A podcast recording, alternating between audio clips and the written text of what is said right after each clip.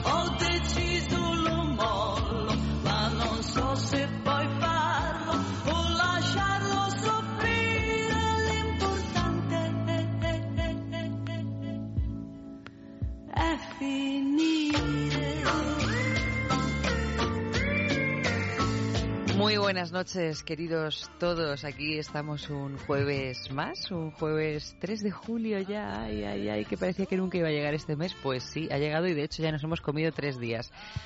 Eh, estamos en Es Sexo de todo, como todos los jueves. Y además hoy vamos a hablar de un mundo fantástico.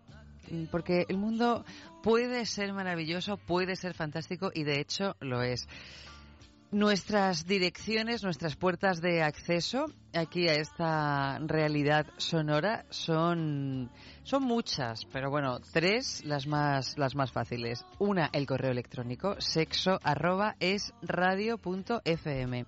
El Facebook es sexo, que siempre decimos no es fácil encontrarnos en el mundo Facebook porque parece ser que cuando uno escribe sexo, eh, aunque ponga es delante, hay una cantidad innumerable de páginas que, gustan también de hablar facebookianamente de sexo, pero en nuestro caso eh, tenemos que escribir es espacio sexo. Si aún así no lo encontramos, pues nos metemos en la página web de la emisora www.esradio.fm, nos metemos en la pestaña de programación Allí, una vez dentro de programación, buscamos este programa, es sexo, pinchamos en es sexo y ya va a haber un cuadradito, un banner que nos diga, síguenos en Facebook. Y eso ya es un acceso directo. Pero también tenemos un Twitter, arroba es sexo radio. Así que para todos aquellos que tengáis ganas de comentarnos lo que os apetezca, pues podéis utilizar cualquiera de, estas entradas que llegan directo, directo a nuestras cuerdas vocales. Al menos a las mías, porque Jogels, pues ya sabéis que como es sueca no habla.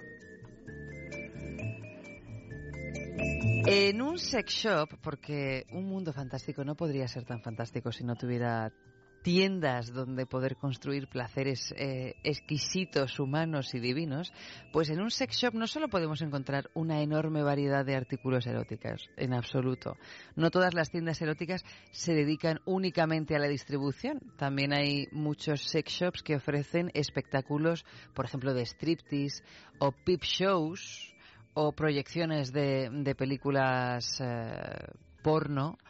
Otro concepto de estos establecimientos que en realidad no es muy conocido en nuestro país, pero sí es muy popular fuera de nuestras fronteras, son esas tiendas que ofrecen charlas o talleres de temática sexual o de carácter divulgativo que suelen estar en su mayoría impartidos por expertos. Es cierto que de un tiempo a esta parte pues han proliferado estas, estas charlas o estos talleres en, en boutiques eróticas, ¿no? Donde ya no solo podemos comprar, sino también formarnos, ¿no? O comprar conocimiento, no solo objetos. Pero hasta hace no muchos años estas eh, boutiques eróticas, estos sex shops, se consideraban lugares un tanto oscuros, un poco sórdidos, influidos eh, muchísimo por los tabúes sociales en materia sexual. Con el tiempo, por suerte, la forma de entender el sexo en esta sociedad que es la nuestra ha cambiado podríamos decir que mucho, pero lo que sí podemos decir es que sigue cambiando hacia una mentalidad más abierta y libre de prejuicios. Y para eso estamos aquí desde hace ya muchas temporadas, para seguir caminando ¿no? Eh, en, ese, en esa libertad de prejuicios, en esa libertad de mente y espíritu. Y como reflejo de esa tendencia han nacido nuevos conceptos de sex shops que conviven y se mezclan con las sex shops o los sex shops tradicionales, dando lugar a numerosos establecimientos con personalidad propia. Y si hay un establecimiento con personalidad propia, al menos en, en, Madrid es el mundo fantástico, un mundo fantástico. Esta noche vamos a hablar con con Juanjo, que nos va a servir de cicerone a ese mundo fantástico, nos va a abrir la puertecita de la fantasía para presentarnos de viva voz qué, qué significan esos letreros luminosos que ocupan una gran parte, iba a decir una gran parte de la calle Atocha. Hombre, proporcionalmente no es una gran parte de la calle Atocha, pero, pero sí que es una gran parte de una manzana de, de esa calle tan famosa en Madrid que, que en muchas ocasiones ese mundo fantástico solo lo hemos visto por fuera, ¿no? Porque todavía hay veces que nos da un poquito de vergüenza entrar en un sex shop, aunque para otros ya está bastante normalizado. Vamos a ver qué nos han dicho los colaboradores de la calle.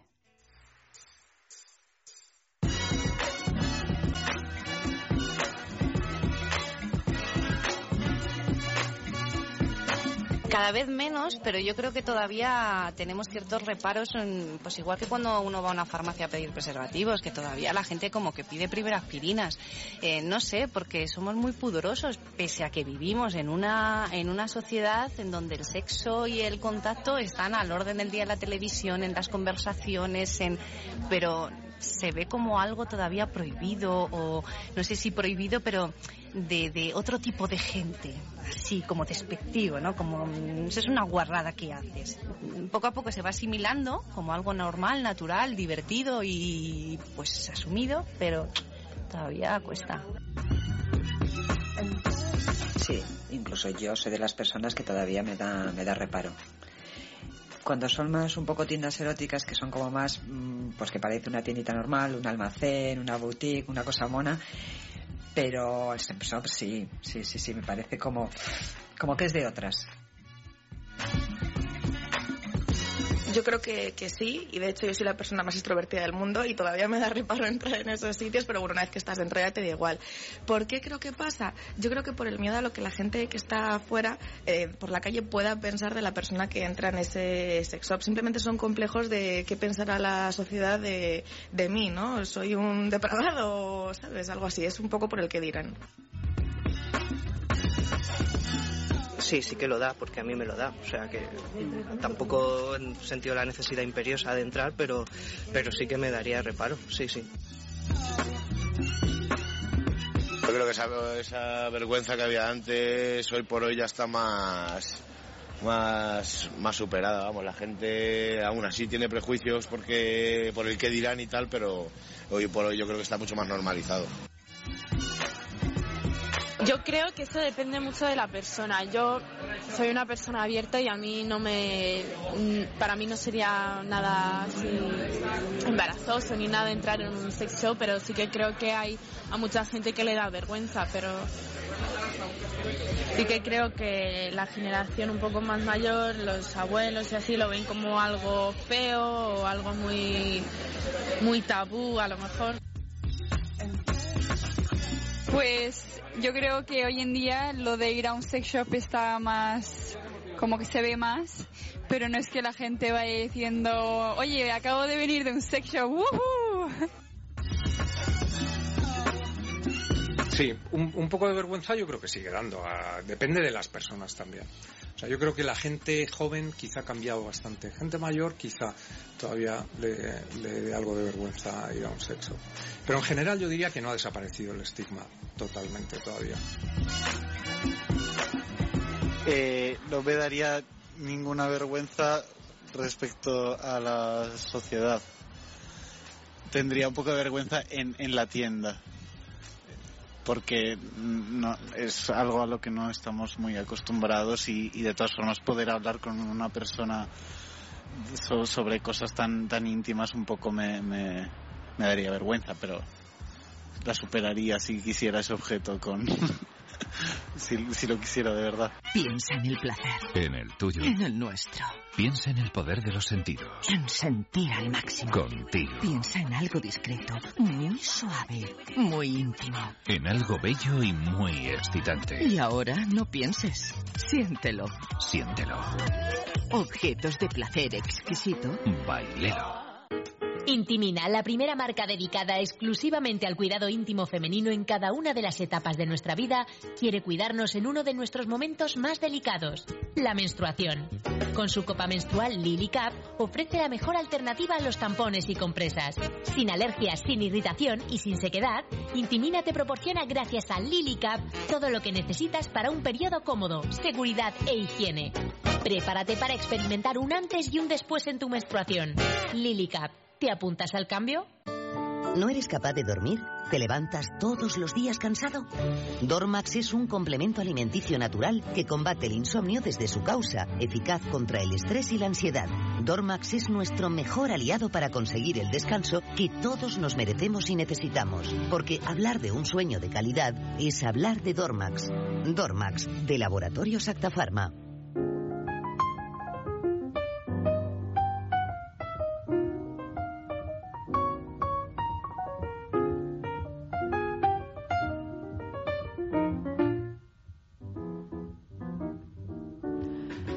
bueno, hablando de, prejuicios y de vergüenzas y de si hemos superado o no esos eh, límites que antes parecían inaccesibles, el tema de esta noche es Contigo me atrevo. A lo mejor sola no, pero si tú vienes conmigo, entonces sí me atrevo. Así que reflexionad acerca de este Contigo me atrevo y os podéis llevar una vez cada 15 días un fin de semana en el maravilloso balneario de la Ermida www.balneariodelermida.com Es un balneario, como su nombre indica, agua minero medicinal y no agua corriente como tienen los spas, que está en la Ermida, en Cantabria, en un sitio paradisíaco, dentro del balneario y fuera del balneario. Uno de los sex shops más originales de Europa se encuentra en Alemania. Se trata del primer sex shop que resulta que es vegano, es el primer sex shop vegano en el mundo. Este establecimiento erótico y alemán se llama Other Nature, otra naturaleza, y fue inaugurado hace poquitos años en Berlín. Es mucho más que una tienda erótica, como os podréis imaginar, con esto de, de ese vegetarianismo radical. En primer lugar, se desmarca de otras tiendas eróticas por su decoración luminosa, eh, bastante acogedora, por no decir mucho, que a primera vista nos podría parecer más propia de una cafetería, así un tanto alternativa, que de un sex shop. Pero lo que realmente hace único a este sex shop es su fuerte compromiso con la ecología, con los derechos de los animales, con el desarrollo sostenible y con el feminismo. En esta tienda, en este sex shop, podemos encontrar productos como preservativos, vibradores ecológicos, prendas eróticas elaboradas con cuero vegano, es decir, con una imitación de piel, no con cuero procedente de, de animales. Y aunque sus puertas están abiertas a todo el que quiera entrar, el público al que principalmente se dirige es el colectivo lésbico, ofreciendo una amplia gama de productos que están orientados pues principalmente a las mujeres, desde juguetes sexuales y libros sobre erotismo hasta tampones ecológicos de silicona o vídeos pornográficos para mujeres. Pero si nos vamos un poquito más lejos y atravesamos las fronteras de mamá Europa, pues podemos llegar a una islita que es muy controvertida en lo que al sexo se refiere, como, como es Japón. La tienda erótica más grande del mundo se encuentra en Japón. Como muchas cosas que tienen que ver con el sexo, luego parece ser que ellos practican demasiado poco sexo para el interés teórico que le ponen, o práctico también, a la hora de imaginarse y crear juguetes sexuales o tiendas o conceptos de sexualidad. Solemos pensar que la actitud de los japoneses con respecto al amor y al sexo es mucho más cerrada que la nuestra y que está llena de prejuicios, pero al menos de pensamiento mm, Y juguetería sexual no es así. Si bien es cierto que los japoneses son gente muy reservada y muy celosa de su intimidad, sobre todo en comparación con, con personalidades más occidentales, su visión del sexo parece ser muy natural y abierta a juzgar por sus hechos. Muestra de ello es el MS Akihabara. Es un sex shop, una tienda erótica que se ha hecho con el título del sex shop más grande del mundo. Se trata nada más y nada menos que de un edificio de siete plantas que está situado en el centro de Akihabara, que parece ser una ciudad japonesa que yo personalmente no tengo el placer de conocer. En ellas, en estas siete plantas, se pueden encontrar, como podréis imaginar, una cantidad inimaginable de artículos eróticos de toda clase, tanto en este caso orientados a hombres como, como a mujeres. En fin, que para gustos los colores. Pero hemos hablado de Berlín, hemos hablado de Japón. ¿Qué pasa con, con España? ¿Qué pasa con esos, esos sex shops de, de, de España? ¿Cómo, ¿Cómo fue la historia, los comienzos?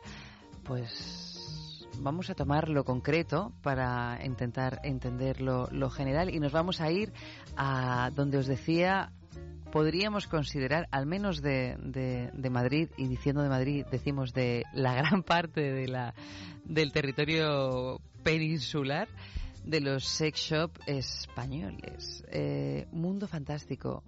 Muy buenas noches, Juanjo. Hola, buenas noches, ¿qué tal?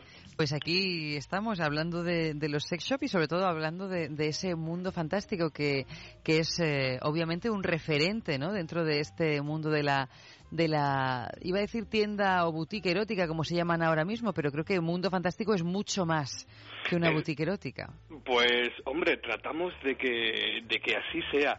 Y en este, y siguiéndote con el momento títulos que estabas teniéndolo, sí que somos el- la tienda en el Estado español, la superficie más grande en cuanto a sex shop del Estado español y también es verdad que a nivel europeo somos la superficie erótica mayor de, pues de Europa. Es- Eso es así. Ah, o sea que podemos decir que Mundo Fantástico es el sex shop o, o la superficie erótica, como tú le llamas, más grande de Europa.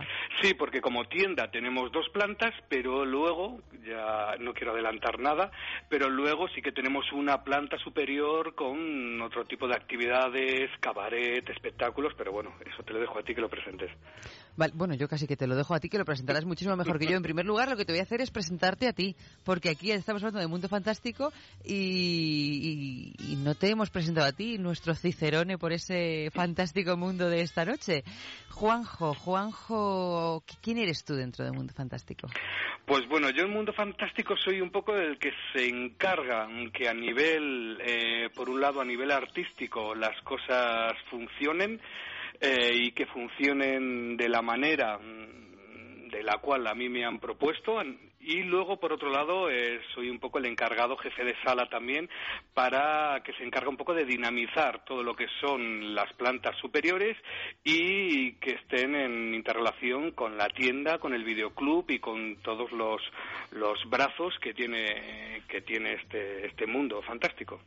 ¿Cuántos años lleva Mundo Fantástico siendo Mundo Fantástico? Pues siendo Mundo Fantástico como tal, lleva 22 añitos. ¿Y antes era otra cosa? ¿Antes se llamaba de otra manera? Antes Mundo Fantástico era una, una juguetería del mismo nombre en el mismo lugar y por eso decidimos mantener ese guiño a la juguetería, pero pasamos de, la, de, de lo infante pues a lo adulto. Estáis eh, ubicados en la madrileña calle Atocha. de- Así es, estamos en la calle Atocha y tenemos eh, dos tiendas nuevas también en el centro, en Mesonero de Romanos y en la calle Montera también. ¿Y cómo fue el, el hecho de.? Porque, ¿qué, qué sois? ¿La primera juguetería erótica? Eh, ¿cómo, ¿Cómo es la historia? La historia es un verano del 92 en el cual se abren las puertas y sí, la verdad es que, su- que un poco tocó a la familia, digamos, que regenta, que regenta esta casa. Le tocó lidiar con ser la primera, la primera tienda, el primer sex shop que, que, que, que, mm, ofrecía a la población madrileña este, este ocio cultural para mayores de 18 años. Ajá. Y, y como la acogida en ese momento, porque me imagino que si hoy por hoy preguntamos en el sexo en la calle si aún nos da un poquito de pudor o un poquito de vergüenza entrar en un sex shop, preguntábamos que, que en muchos casos ya por suerte no es así, en aquel momento, en aquel año 92, mm, era toda una aventura. Pues sí, la verdad es que, bueno, mm, se, salíamos de una década así un poco más de movimiento más de, de una cultura en la cual Madrid sacaba pecho con su, con su movida más musical y artística y en los 90 pues fue el momento en el cual eh, se decidió afrontar el paso que ya nos hacía europeos y europeas del todo pues eh, ofreciendo a la ciudadanía una, una juguetería para mayoría de, para su mayoría de edad en la cual eh, poder eh, poder ofrecerla con, con mucha información con mucha con mucha elegancia y teniendo sobre todo conocimiento de que hasta hasta minutos antes todo este tema había sido un tabú no solo en en, el, en la capital sino en todo el estado Y vuestros clientes, Juanjo, en un primer momento eran más hombres que mujeres. En un ¿O es primer un momento, mm, bueno, mm, el tópico se basa en, en- en- en las realidades. Sí que es verdad que los, los primeros curiosos fueron, fue el sexo masculino. O sea, los hombres fueron los primeros que vinieron a ver mm, qué era todo esto, eh, de qué manera podían satisfacer más sus tendencias, sus liberaciones y, y- y sus regalos también. Pero, en pero la realidad cambia en, en- enseguida porque realmente los sex shops vivimos del público femenino. O sea, es un poco así. Sí que el público de Mirandas es muy masculino, pero el público real, el- la clientela se basa en el, en el sexo femenino, es así.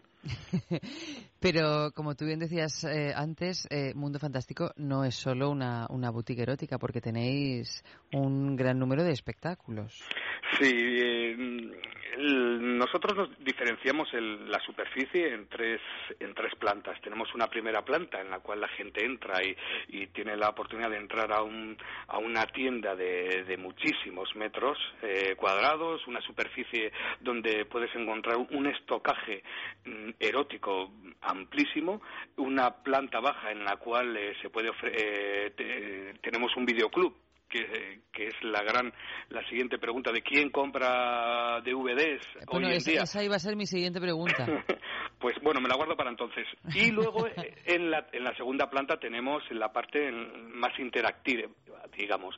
Tenemos un tenemos un bar con un mm, con un patio de butacas un escenario en el cual todas las noches eh, programamos espectáculos y los viernes y los sábados es cuando presentamos lo que llamamos aquí nuestro cabaret burlesque que son más de dos horas y media largas de espectáculos eh, eróticos eh, con un con un corte pues elegante para todos los públicos y orgullosos de, de que no tengan nada de ese pasado oscuro de, de los shows eróticos con de carácter misógino machista tararí Eh, hemos logrado eh, crear una, una alternativa de ocio real para todos los públicos mayores de 18 años por supuesto Ah, vale, cuando dices para todos los públicos te refieres que no hay una tendencia eh, sexual excluyente. No, para nada, para nada. Es más, eh, procuramos eh, incluir todas las tendencias, pero eh, no, no satisfacemos escénicamente todas las tendencias, evidentemente. Eh, sí que contamos con público de lo, de lo más variopinto, variopinto, aunque sí que es verdad que es el público hetero el que más pudiera satisfacer sus, sus yo qué sé, o, que más se pudiera sentir reflejado, pero evidentemente tenemos espectáculos de temática gay, cada, casi cada fin de semana. Has dicho que también tenéis eh, espectáculos todas las noches, de lunes a domingo hablamos. De lunes a domingo tenemos espectáculos todas las noches. eh, Luego el fin con- de semana es el cabaret, pero de lunes a Sí. domingo estáis abiertos también. De lunes a domingo estamos abiertos. Esto como superficie erótica, como, como especie de chiqui park para los adultos. eh, aquí desde las 11 de la mañana puedes disfrutar no solo de la tienda, sino de, de cabinas de peep show, con parejas, con, con solistas, con cabinas de vídeo y estamos todos los días hasta las 3 de la mañana. Aquí mm, puedes pasar. Es una alternativa al centro comercial en el, en el mismo centro de Madrid. Y me imagino que los fines de semana eh, habrá mucha más gente que entre semana. ¿Hay, ¿Hay gente realmente para llenar todas las noches un espectáculo? Mira, ahora mismo, eh, ahora mismo está bailando Simona. Eh, ahora mismo en el patio de butacas tenemos 60 personas. Hay como un, digamos, podría ser un, un 70% del público es turista. Hay como una, hay como dos grupos de, de japoneses, eh, hay un grupito estadounidense y luego hay un grupito de españoles que están de despedida. Es un poco lo que ocurre casi todas las noches. Sí es cierto que el viernes y el sábado, pues eh, hay momentos en los cuales el aforo se desborda, hay gente que tiene que esperar un poquito para que la sala se oxigene, de público, haya, haya relevo. Y sí, es así, el público, el público está, está saliendo un poco de esa cueva en la cual tiene, tenía o o no sé, o el, o el, inconsciente colectivo había posicionado un poco los, los locales de strippers como guetos únicamente de hombres o de un público de hombres como muy concreto que quiere satisfacer unas necesidades, llamémosla, inmediatas. Entonces, el público de Madrid tenemos la suerte de, estar súper orgullosos y orgullosas de, de, ello, que se ha quitado ese, ese digamos, ese, esa etiqueta y el público de Madrid tiene, tiene una mayoría de edad que en la cual se va a cenar a los locales de huertas que están aquí enfrente o de lavapiés y se sube aquí tranquilamente a ver qué es lo que habéis programado este fin de semana. Así nos lo dicen. Y me ha hecho mucha gracia porque decías que había eh, grupos de turistas. Al final os habéis convertido como en el, el, el Moulin Rouge en París, ¿no? Una visita obligada cuando uno viene a Madrid. Hombre, joder, salvando las diferencias. el Monagus es como un súper referente en que nos encanta visitar y que nos encanta nombrar y que, y que vamos, es un poco quien rompió hace, hace muchísimo tiempo todo, este, este, esta lanza para hacer un poco más eh, universalizar la temática erótica, eh, escénicamente hablando, y, y vamos, yo me lo tomo como super piropa, pero sí que es verdad que mucha gente, pues, eh, o sea, en Madrid eh, no hay persona que tenga más de, de, de eh, que ronda la, la, treintena, la cuarentena, la cincuentena, que no conozca Mundo Fantástico, porque una vez de chaval vino aquí a unas cabinas o porque luego un, su cuñado se casó y la despedida fue aquí. Entonces, en el, con el público, con el, con el público turista, eh, entre guías, eh, trípticos, publicidades, la gente, pues sí, hay, hay, hay un sector, por ejemplo, de público ruso que sí viene sabiendo que aquí eh, que les han hablado pues un poco del, del caché que tienen los espectáculos de el público el público ruso también es, es está muchísimo más cercano a la, a la, pornografía y al erotismo dentro de su país. Entonces es un público que tiene súper asimilado que quiere saber por ejemplo eh, qué parejas porno en, eh, en, España están funcionando bien. Si se, si se ha probado esta temática esta otra si el rollo más amateur funciona si a nivel teenager quién está muy bien ahora en este punto entonces, eh, tienen, tienen un nivel que aquí les gusta contrastar un poco con su país. ¿Y qué tipo de espectáculo podemos ver aparte de ese cabaret burlesque eh, cuando hablabas de que muchas veces la gente llega a vuestro, a, a vuestro mundo fantástico a preguntar a ver qué, qué, habéis programado? ¿Qué se suele programar? ¿Qué podemos ver? Mm, lo que se suele, lo que solemos programar, por un lado, eh, siempre tenemos, eh, siempre tenemos, hay, hay un fijo, en, hay un fijo en Mundo Fantástico que, es un poco un compromiso real que tenemos. Hay un fijo que siempre tenemos bailarinas residentes que, que trabajan con una base de burlesque. Nos gusta empezar el espectáculo con momentos muy escénicos en el cual el, el desnudo coge, mmm, coge, digamos, otra dimensión eh, el, el, des, el, desnudo, la forma de ocultar y de enseñar eh, tiene un tiene tiene tiene un punto que con el cual comulgamos mucho que es el, burlesque eh, de los años 50 y sobre todo cómo se traduce en, en Europa en Amster, en Ámsterdam eh, durante los 80 es bueno son un poco tendencias gustos personales y un poco lo que nos gusta. Entonces eso por ejemplo siempre lo tenemos. Luego tenemos sobre todo pole dancers que son bailarinas que hacen aéreo que la gran mayoría pues vienen del, del circo. Tenemos la rama de la escuela rusa o la escuela más latina. Y luego también tenemos strippers clásicos y clásicas. Eh, por ejemplo, tenemos un, tenemos un, tenemos chicos que hacen desnudos. Tratamos de hacer, tratamos de, otorgar a, a, la desnudez no un carácter tan gratuito como a lo que estamos acostumbrados con los strippers y con las strippers clásicas. Y por ejemplo tenemos un stripper clown que hace magia y se le desaparece la ropa. Y entonces tratamos de jugar un poco con, con, con lo ameno, con lo divertido, desde lo erótico. Y sobre todo, eh, momento estrella, los fines de semana son las parejas porno. Es así, la gente quiere ver, quiere ver ser- sexo en directo y la gente es exigente, la gente no quiere ver lo que llamamos aquí en el argote escénico, lo que llamamos playback, no quiere ver playback, quiere ver, quiere ver una penetración, quiere ver algo integral, quiere ver sexo explícito pero bien presentado, no quiere cosas burdas. Y eso es todos los fines de semana, las parejas porno. Parejas porno tenemos todos los viernes y todos los sábados. Este fin de semana, por ejemplo, tenemos a Daniela Evans y Arcángel. Son una pareja de Málaga que viene de triunfar en los, en los últimos salones eróticos, sea, en el de Murcia hace, hace cosa de tres semanas, y que están desarrollando un porno con acrobacia que que la verdad está dejando como súper bonito, sabor de boca en, en la gente que, que lo ve. Es muy cañero, es todo muy explícito y sobre todo aquí estamos eh, abogamos también un poquito so- con el un poco con el woman power dentro del- de la pornografía. Eh, este, nosotros casamos con, la idea en la cual, pues en la pornografía española, que viene de, que se heredera un poco de la estadounidense, eh, pues tiende a que las escenas acaben cuando, cuando el hombre ha eyaculado. Y por ejemplo, esta pareja es un poco estandarte dentro de, la, dentro de las productoras estatales en las cuales eh, la eyaculación masculina es secundaria y es la femenina la que marca el principio, el final de escena y, y un poco la que, la que ordena. Entonces, eh, esta semana, por ejemplo, están, están ellos. Me estoy acordando, Juanjo, mientras estás contando esto de las parejas porno, de una película que, si no me equivoco, se rodó en Mundo Fantástico, que fue ¿Por qué lo llaman amor cuando quiere decir sexo, no? Afirmativo. Interpretada por Verónica Forqué y Jorge Sanz, que de hecho ellos eh, era- eh, protagonizaban ese, esa pareja porno, ¿no? De, de la que estás es. hablando ahora mismo.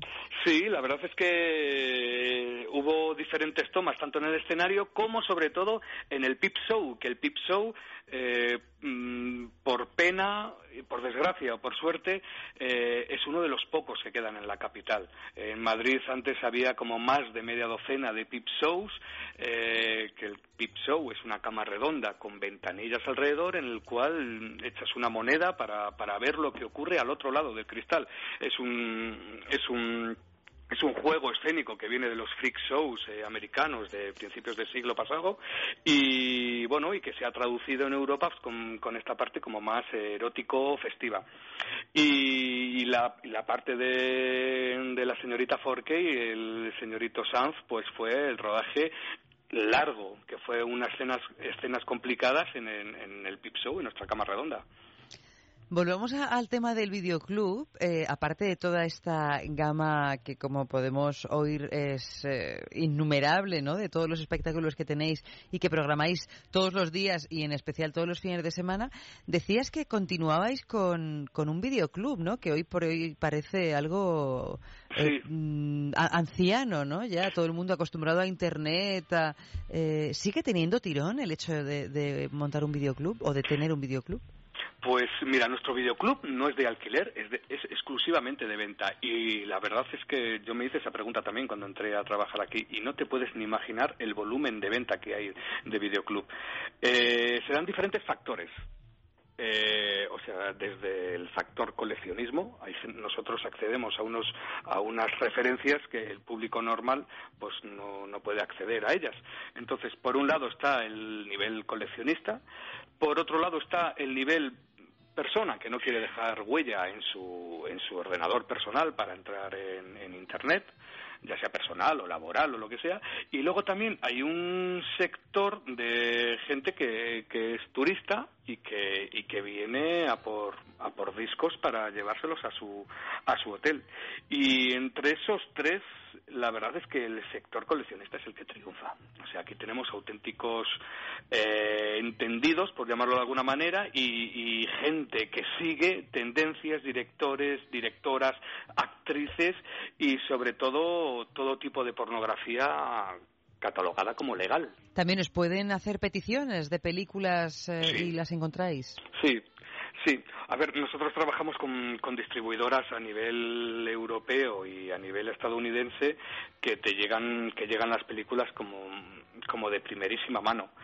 Entonces, es más, eh, el volumen de venta tiene mucho que ver con el nivel de producción. O sea, no es que los. O sea, por un lado hay clientela que pide quiero esta referencia, quiero este título que tiene un año y medio, que tiene siete meses, pero por otro lado las productoras también se hacen eco del nivel de ventas que nosotros eh, reenviamos como feedback a las, a las productoras y ellas eh, toman, toman, toman esa información para saber qué gente sube, qué gente baja y, qué, y cuál es y hacia dónde tiene que ir un poco la, la, producción de, de, de, esa, de, ese próximo semestre o, o, año. Eso es así. Y luego, Juanjo, eh, a la hora de comprar ya nos has dejado claro que hay muchos hombres que van a mirar, pero muchas mujeres que van a, a, comprar, ¿no? Juguetería erótica. Pero a la hora de asistir a los espectáculos, porque yo me imagino que, que todavía como ya además nos han respondido los colaboradores, hay gente que piensa, una cosa es entrar en una tienda erótica y otra cosa es entrar en un lugar como Mundo Fantástico, que como su nombre indica es otro mundo aparte, donde voy a pasar tal vez más tiempo del que paso en, una boutique. Eh, hay parejas que van juntas, pero también supongo que habrá gente sola, mujeres solas, hombres solos. Eh, ¿Te puedes sentir eh, libre o es una cosa de mm, voy a entrar a este sex shop, todo el mundo se va a poner a hablar conmigo, a ver si van a pensar que quiero eh, ligar, que vengo aquí para alguna cosa, que se da el caso, pero también me imagino que, habrá muchísimas ocasiones en las que alguien vaya a interesarse por lo que programáis sin buscar contactos, ¿no? Eh, sí, Claro que sí. Em, nosotros procuramos, o sea, mm, desde, desde la empresa, nosotros tenemos un debate abierto ahí en torno a eso. Eh, nosotros eh, somos conscientes de lo que significa tener una mujer sola o un grupo de tres chicas o una cuadrilla de seis mujeres que vengan de despedida. Que no es habitual, ¿no? Por ejemplo, una mujer sola no es habitual. Una mujer sola no es lo más habitual, no es lo más habitual, pero es algo que se puede dar no a diario, pero semanalmente vienen bastantes mujeres a ver espectáculos.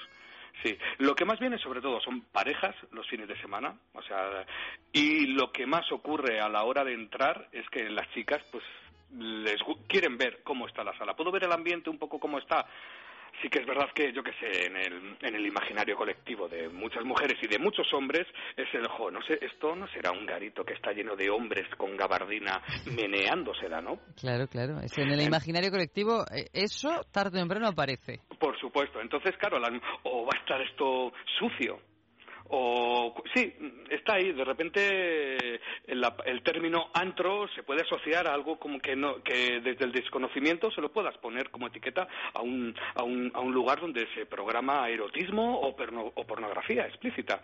Pero la verdad es que mm, eso es lo que mucha eh, eso es lo que mucha gente quiere mirar. ¿Puedo entrar un momentito a ver? Y enseguida la gente, las chicas sobre todo, miran al novio para decir, mm, compañero, paga paga que nos queremos quedar aquí, queremos quedarnos. Y luego en, en cuanto a eh, lo que te decía antes, es tomando un poco conciencia de que es bastante a veces inusual que pueda haber que pueda haber una mujer sola o que vengan un grupo de chicas por ejemplo despedidas de soltero grupos de hombres vienen bastante igual que parejas que vienen bastante pero pero tratamos de cuidar y de ser bastante escrupulosos con que eh, el público femenino que viene eh, sola, o sea que viene tanto una chica como dos, como tres, o un grupo de cuatro chicas, procuramos que la feromona mm, de los grupos adyacentes en el patio butacas eh, respete lo más posible eh, a los grupos de chicas porque sí que es verdad que los hombres pues muchas veces se toman dos copas y ya es como uy uy uy que, que todo va bien entonces sí que sí que es real que hacemos hincapié en separar un poquito la historia. Esto no es como un, como un local de copas en el cual pues hay un grupito de chicas y enseguida hay contacto visual y luego ya pues hay un poco de interrelación entre la clientela. Procuramos que la clientela aquí no se, no se relacione cuando están en el patio de butacas para que el protagonismo siga recayendo en lo que está ocurriendo en el escenario. Luego sí que hay una zona en la barra pues donde el ambiente es un poco más distendido, pues como en cualquier cafeteatro, que pues que puedes estar en la barra tomándote algo, comentando un poco la película y no se reclama la atención de, desde, desde el escenario pero desde el patio de butacas tratamos de que, de que la gente esté un poco pues a, a, lo que está, que tampoco es muy difícil porque la gente, fíjate, los hombres eh, eh, en algunos momentos se pueden encender, pero luego se cortan muchísimo. Se cortan muchísimo cuando son la, en, de, en el, el, público femenino, cuando está viendo espectáculos, eh, se libera y se comporta más espontáneamente que el público masculino. Al final siempre es la sorpresa, ¿no? La mujer más recatada, pero cuando se desata, se desata. Sí, eso es así, vamos, y eso, eso, vamos, pero eso en la tienda lo vemos día a día. O sea, a las mujeres el ginecólogo o la ginecóloga les recomienda, pues, para sus pérdidas o para fortalecer su musculatura vaginal después de un parto o de una menopausia o lo que sea, eh, unas bolas chinas y, y tranquilamente viene y te las pide porque su médico se lo recomienda y ya está. Y a los hombres, pues, el urólogo le ha dicho que trate de, de chequear un poco su próstata y tal y no sé qué, y eso para él es, vamos, eso es un mundo y le cuesta muchísimo más mmm, decirle me tengo que mirar aquí, hay algún estimulante, hay algún algo. Entonces sí, las mujeres a ese nivel nos sacan bastante, bastante distancia. Y ya por último, Juanjo, en esta semana donde Madrid está todo sumergido en esta celebración del orgullo gay, ¿vosotros os habéis sumado a estas actividades eh, referentes al colectivo LGTB? Pues nos hemos sum sumado a nivel a nivel internauta eh, nos hemos sumado como, como en eh, todo lo que hemos podido. Eh, sí que hemos que de alguna manera eh, ofertado en nuestra tienda online, en nuestra página de Facebook y en nuestra propia web un poco eh, nos hemos eh, hecho eco de todo este momento. En el espectáculo no hay, no, no, no sentimos no, no, este reflejo del momento como tal, porque evidentemente el público el público el público gay y no solo el público gay sino el público que quiere estar cercano al movimiento al movimiento que se celebra este fin de semana en Madrid pues tiene otros, otros lugares, lugares ¿no? donde, vaya a estar entonces eh, en, en, el escenario no se no se va a traducir pero evidentemente va a haber muchísimos guiños este fin de semana a, a la fecha que celebramos igual que lo hicimos el, el día de la mujer y igual que lo hicimos en, en, en, en, fechas concretas que nuestro ánimo es reivindicar desde un formato festivo y sobre todo, como es lo que nos pinta, pues escénico. Pues Juanjo, muchísimas gracias por presentarnos ese mundo fantástico, por abrirnos sus puertas y, y por invitarnos a conocerlo. Pues muchísimas gracias a ti, a vosotras, a vosotros los que nos estáis escuchando y bueno, ya sabéis dónde estamos. Puede ser este fin de semana cuando queráis, para lo que queráis. Muchas ¿Cuál gracias. es la página web donde podemos encontrar Mundo Fantástico? Pues nuestra página web es tumundofantástico.com. Pues ahí queda.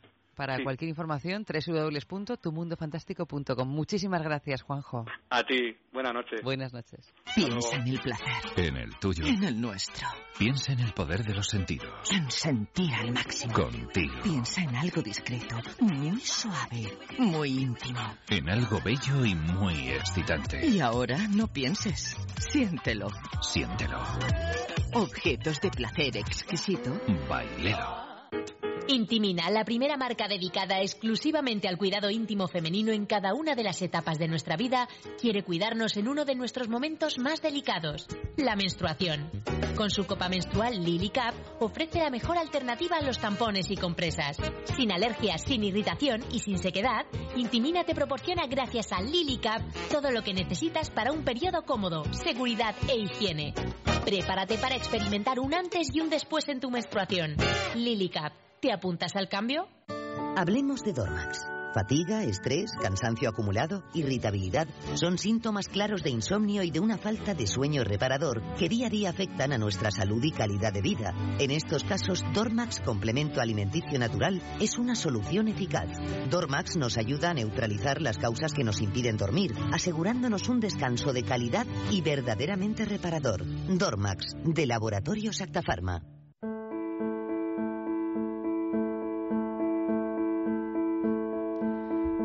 poquito más tarde de lo habitual, eso sí, pero estábamos de, de ruta por eh, un mundo fantástico y no era baladí el, el asunto. Así que vámonos con, con esa mujer que se esconde en las pistas de la historia, esa mujer intimina que nos trae escondido en su bolso el magnífico premio, esto sí que es fantástico, como el mundo fantástico, que es el Kegel Smart, este premio que semanalmente Intimina regala a la persona que gane el sorteo una vez, eso sí, haber acertado la mujer esta de que se esconde en las pistas de la historia. Ya sé que repito siempre este, esta frase, pero es que me parece muy gracioso.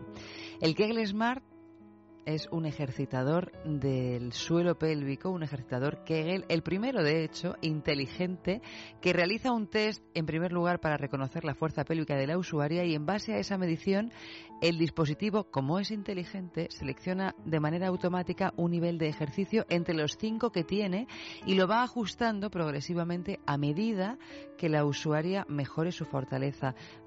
O sea que es una herramienta imprescindible para nuestros suelos pélvicos, porque a lo mejor hoy los tenemos muy tersos y, muy afables, pero como todo músculo que no se trabaja, llega la gravedad en todo el aspecto de la palabra, en todas las denotaciones posibles, ya no solo la gravedad terrestre, sino la gravedad, la gravedad esa que, que, que es imposible de medir. Pista número uno. Era una mujer muy misteriosa. Es una mujer que es facilísimo. De hecho, la estoy leyendo yo hoy. Me estoy privando de la posibilidad de jugar conmigo misma, pero es que estando solita aquí en el estudio es, es, muy difícil, o casi solita. Era una mujer muy misteriosa. Se sabe que provenía de una familia muy humilde y tuvo que ponerse a trabajar a los 14 años. Tenía dos hermanos y comenzó a trabajar en unos grandes almacenes donde en ocasiones pasaba modelos. Y esto, esto que parece ser era una cosita sin importancia, la terminó llevando al cine. Pista número 2. Decían de ella que su cara era perfecta, aunque siempre mostraba un gesto muy serio. Se comprometió con un actor famosísimo, pero le dejó plantado el día de la boda. A pesar de esto, siempre fueron amigos. Pista número 3. Tan solo rió en una de sus películas y esto fue muy comentado. Se retiró muy pronto del cine y llevó una existencia muy discreta. La 4 fue nominada cuatro veces al Oscar, pero no consiguió ninguno. Finalmente le ofrecieron un Oscar honorífico, pero ella así muy dignamente lo rechazó, ya que estaba retirada por ese momento, en ese momento, y lo único que quería era como Marisol, que la dejaran en paz. Se sabía muy poco, por no decir nada, de su vida, pero siempre corrieron rumores de que era bisexual y además de que tuvo relaciones con dos actrices muy famosas, una de ellas mexicana. Con la otra, la relación fue un tanto extraña, ya que cuando las presentaron en Hollywood, ambas fingieron no conocerse cuando en realidad habían rodado una película juntas. Y por último, yo creo que ya esta pista no va a aportar ningún dato eh, necesario porque creo que con la pista 4 ya todos los que tenían alguna duda lo acabáis lo habéis terminado de averiguar. Aunque ella alcanzó el éxito en el cine mudo, el cambio al cine sonoro no le pasó factura como a Gloria Swanson o Mary Pickford. Todo lo contrario, se hizo todavía más famosa y supo sacar partido a su acento sueco en películas como Matahari, La Reina Cristina de Suecia, Ana Karenina o Ninochka, única película en la que soltó una carcajada.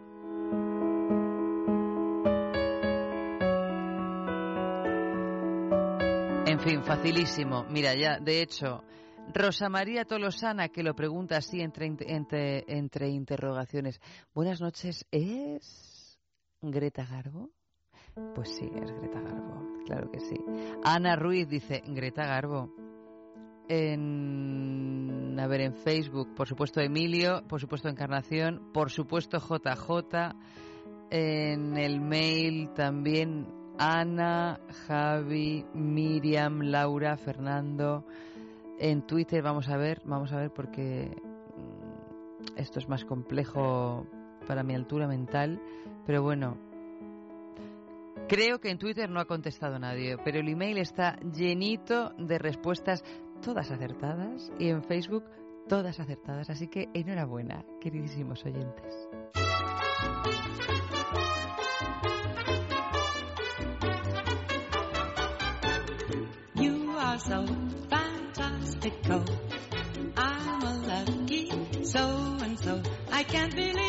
Such a fantasy is happening to me. It's too fantastico. Every time you brush my cheek, I grow strong and I grow weak. It's such a crazy, crazy kind of feeling that it can't be real. It's too fantastico. It's so great. It's so much. Your embrace, your sweet touch, ecstasy. It's more than ecstasy when you are next to me and we can share a little kiss like this. You are so fantastical. Out of my own mind I go. I can't believe this lover's fantasy is happening to me. It's too fantastical.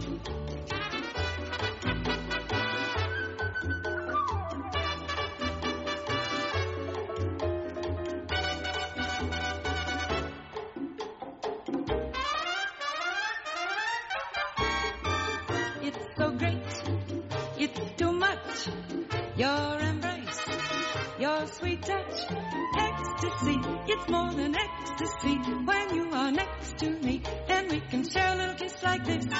You are so fantastical. Out of my own mind I go. I can't believe this lover's fantasy is happening to me. It's too fantastical. I can't believe this lover's fantasy is happening to me. It's so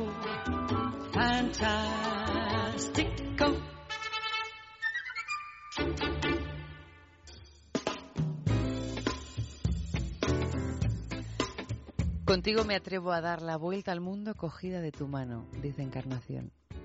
Contigo me atrevo a hacer lo no escrito, dice Emilio. Ana Corrales dice, contigo me atrevo a dar la vuelta al mundo sin dinero, solo con amor. Juanpe, contigo. Me atrevo contigo. Ana Isabel dice, contigo me atrevo a hacer lo que no me atreví.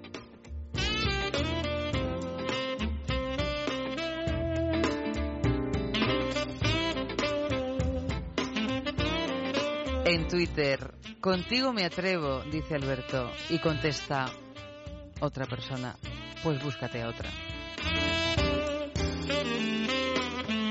Y continúa Alberto, contigo me atrevo a surcar el mar, a cruzar desiertos. Y continúa el diálogo, lo que quieras, pero métete en la cama que tengo frío.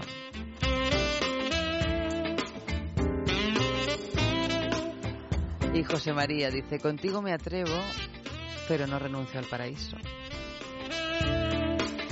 Podéis seguir a lo largo de esta noche, que va a durar hasta las 3 de la madrugada, podéis seguir reflexionando acerca de ese Contigo me atrevo y comprando papeletas para ese balneario de la Ermida, www.balneariodelahermida.com. Y si ya contigo me he atrevido y hemos entrado los dos o las dos a un sex shop, ¿qué es lo que más nos apetecería comprar?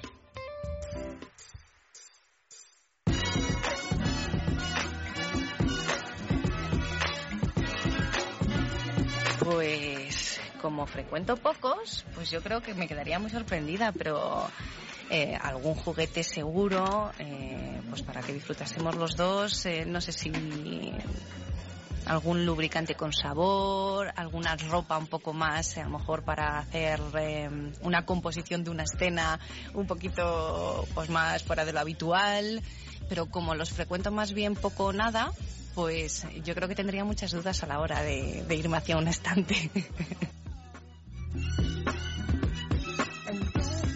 No sé, me pillas, me pillas, pero algo relacionado con más placer. Eh, Claro, yo tengo una pareja estable, con lo cual sería todo relacionado con mejorar nuestra relación sexual, pero soy una auténtica desconocedora del tema. Pues compraría más que juguetes sexuales, yo compraría adornos que hagan a lo mejor pues más interesante la experiencia sexual, ¿no? Formas a lo mejor eh, complementos para vestirse, eh, ropita, algo así, no sé qué, cosas que te puedas poner sexys y que hagan a tu pareja disfrutar, disfrutar más. Eh, pues eh, no lo sé. La verdad es que no me gusta demasiado muchas de las cosas que, hay ahí, que decir que no me llama. Me acuerdo de la peli esa de Nicolas Cage extraña y de 8 milímetros. Y. eh, Y eh, así que supongo que iría como todo salido convencional al apartado de porno normal, ¿no? Pues hombre, siempre te suelen llamar la atención curiosidades como juegos eróticos que tienen o algún tipo de cosas así para jugar con tu pareja que normalmente no las ves en otros sitios y te llama la atención y más que nada por la gracia pues, pues te apetece comprarlas. Pues yo que tengo pareja, yo creo que me gustaría pues comprar eh, cosas de sabor, eh, de eh, sensaciones, eh, algún juguete o algo así más divertido para cambiar un poco la rutina. Pues yo creo que tengo dos cosas. Me gustaría, para empezar, eh, comprar unos dados de estos sexuales para ensayar las posturas o practicarlas con mi pareja.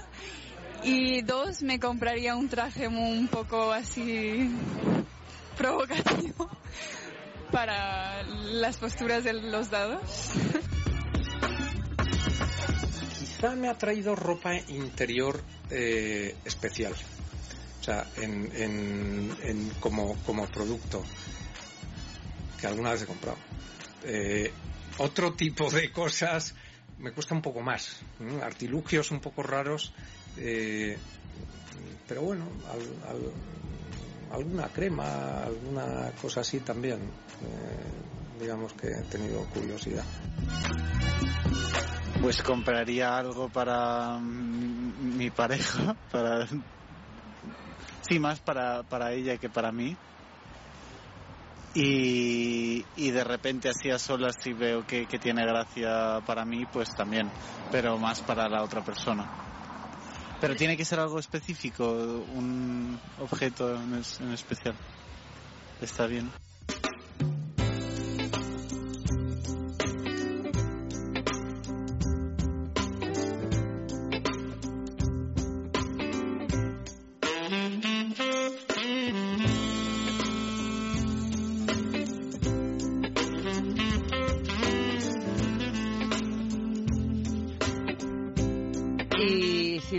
Decidimos a comprar, pues a comprar, eh, vámonos a la juguetería. Vámonos, o vámonos también a la juguetería.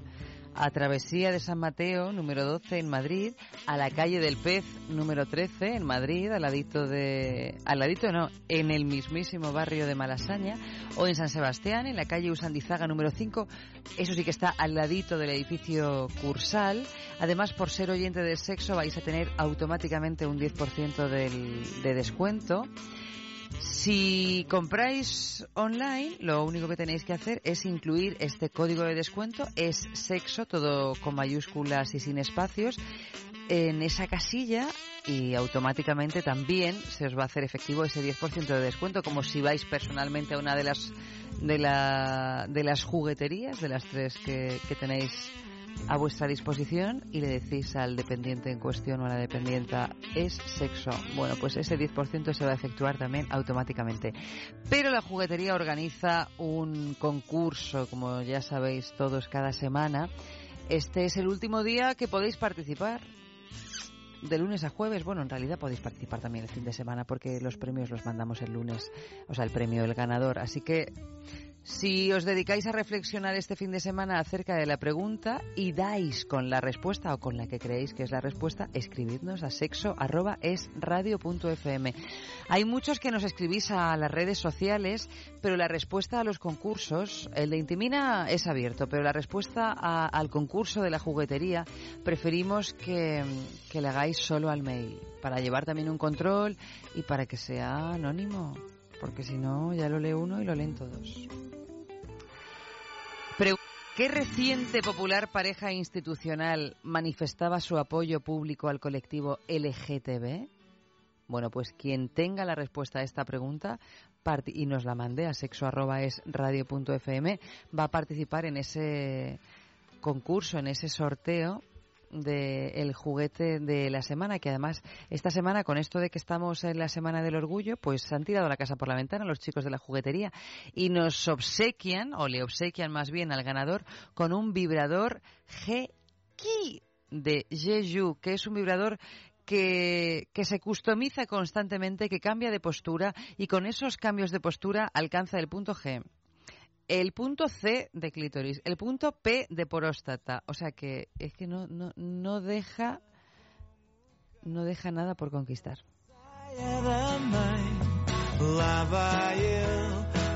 mais de mil, sozinho num fantástico móvel. E nesse vai e vem, às vezes dá por ele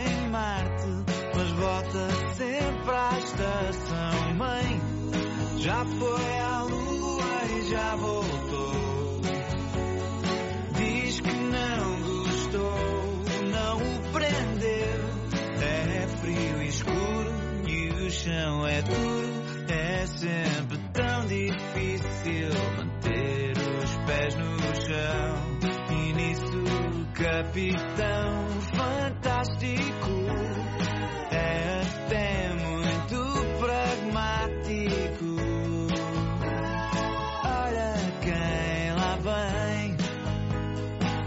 cabeça daquele regimento de ninguém.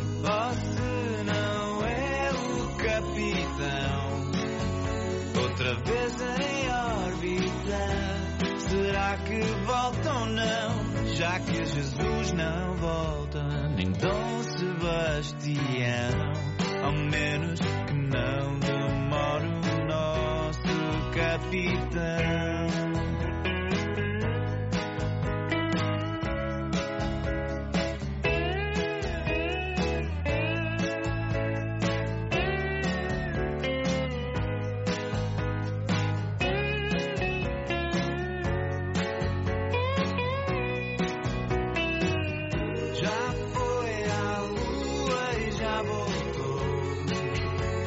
Con esto de mundos fantásticos, eh, el mundo astrológico se, se, se, nos había quedado descolgado. Estábamos tan concentrados con los mundos fantásticos terrestres que el mundo fantástico cósmico mm, hemos perdido la conexión. Por suerte, la hemos encontrado ya. Y por suerte tenemos a Aldegunda Vegara, directora y fundadora de, de Gruñidos Salvajes. Muy buenas noches, Alde. Hola, Eva. Mira, nos tenías a Malu y a mí el alma en vilo. Ah, porque pues no, no lográbamos localizarte, no lográbamos dar con tu teléfono. Yo estaba ya tirando de telepatía pensando, a ver si ahora, a ver si hoy ya esta es la manera, vamos allá a, a evolucionar ya más de la cuenta. Desde luego, pues que no entiendo nada porque me ha llamado al fijo hace un minuto y luego no me sonaba. Esto, Pero bueno. Ya te digo, esto de, la, de, de, los mundos cósmicos, a veces yo creo que se ha puesto un poco celoso el mundo cósmico porque como le hemos dedicado el programa esta noche al mundo fantástico, al mundo fantástico de la calle Atocha. Que me cuenta. De Madrid. no lo he podido oír, que llega hace un rato que me cuenta. Es que Madrid, Madrid es muy fantástico y en la calle Atocha, que es una calle castiza donde las haya, pues tenemos un mundo fantástico que hoy además eh, el jefe de sala nos ha servido de cicerone y hemos conocido sus entrañas.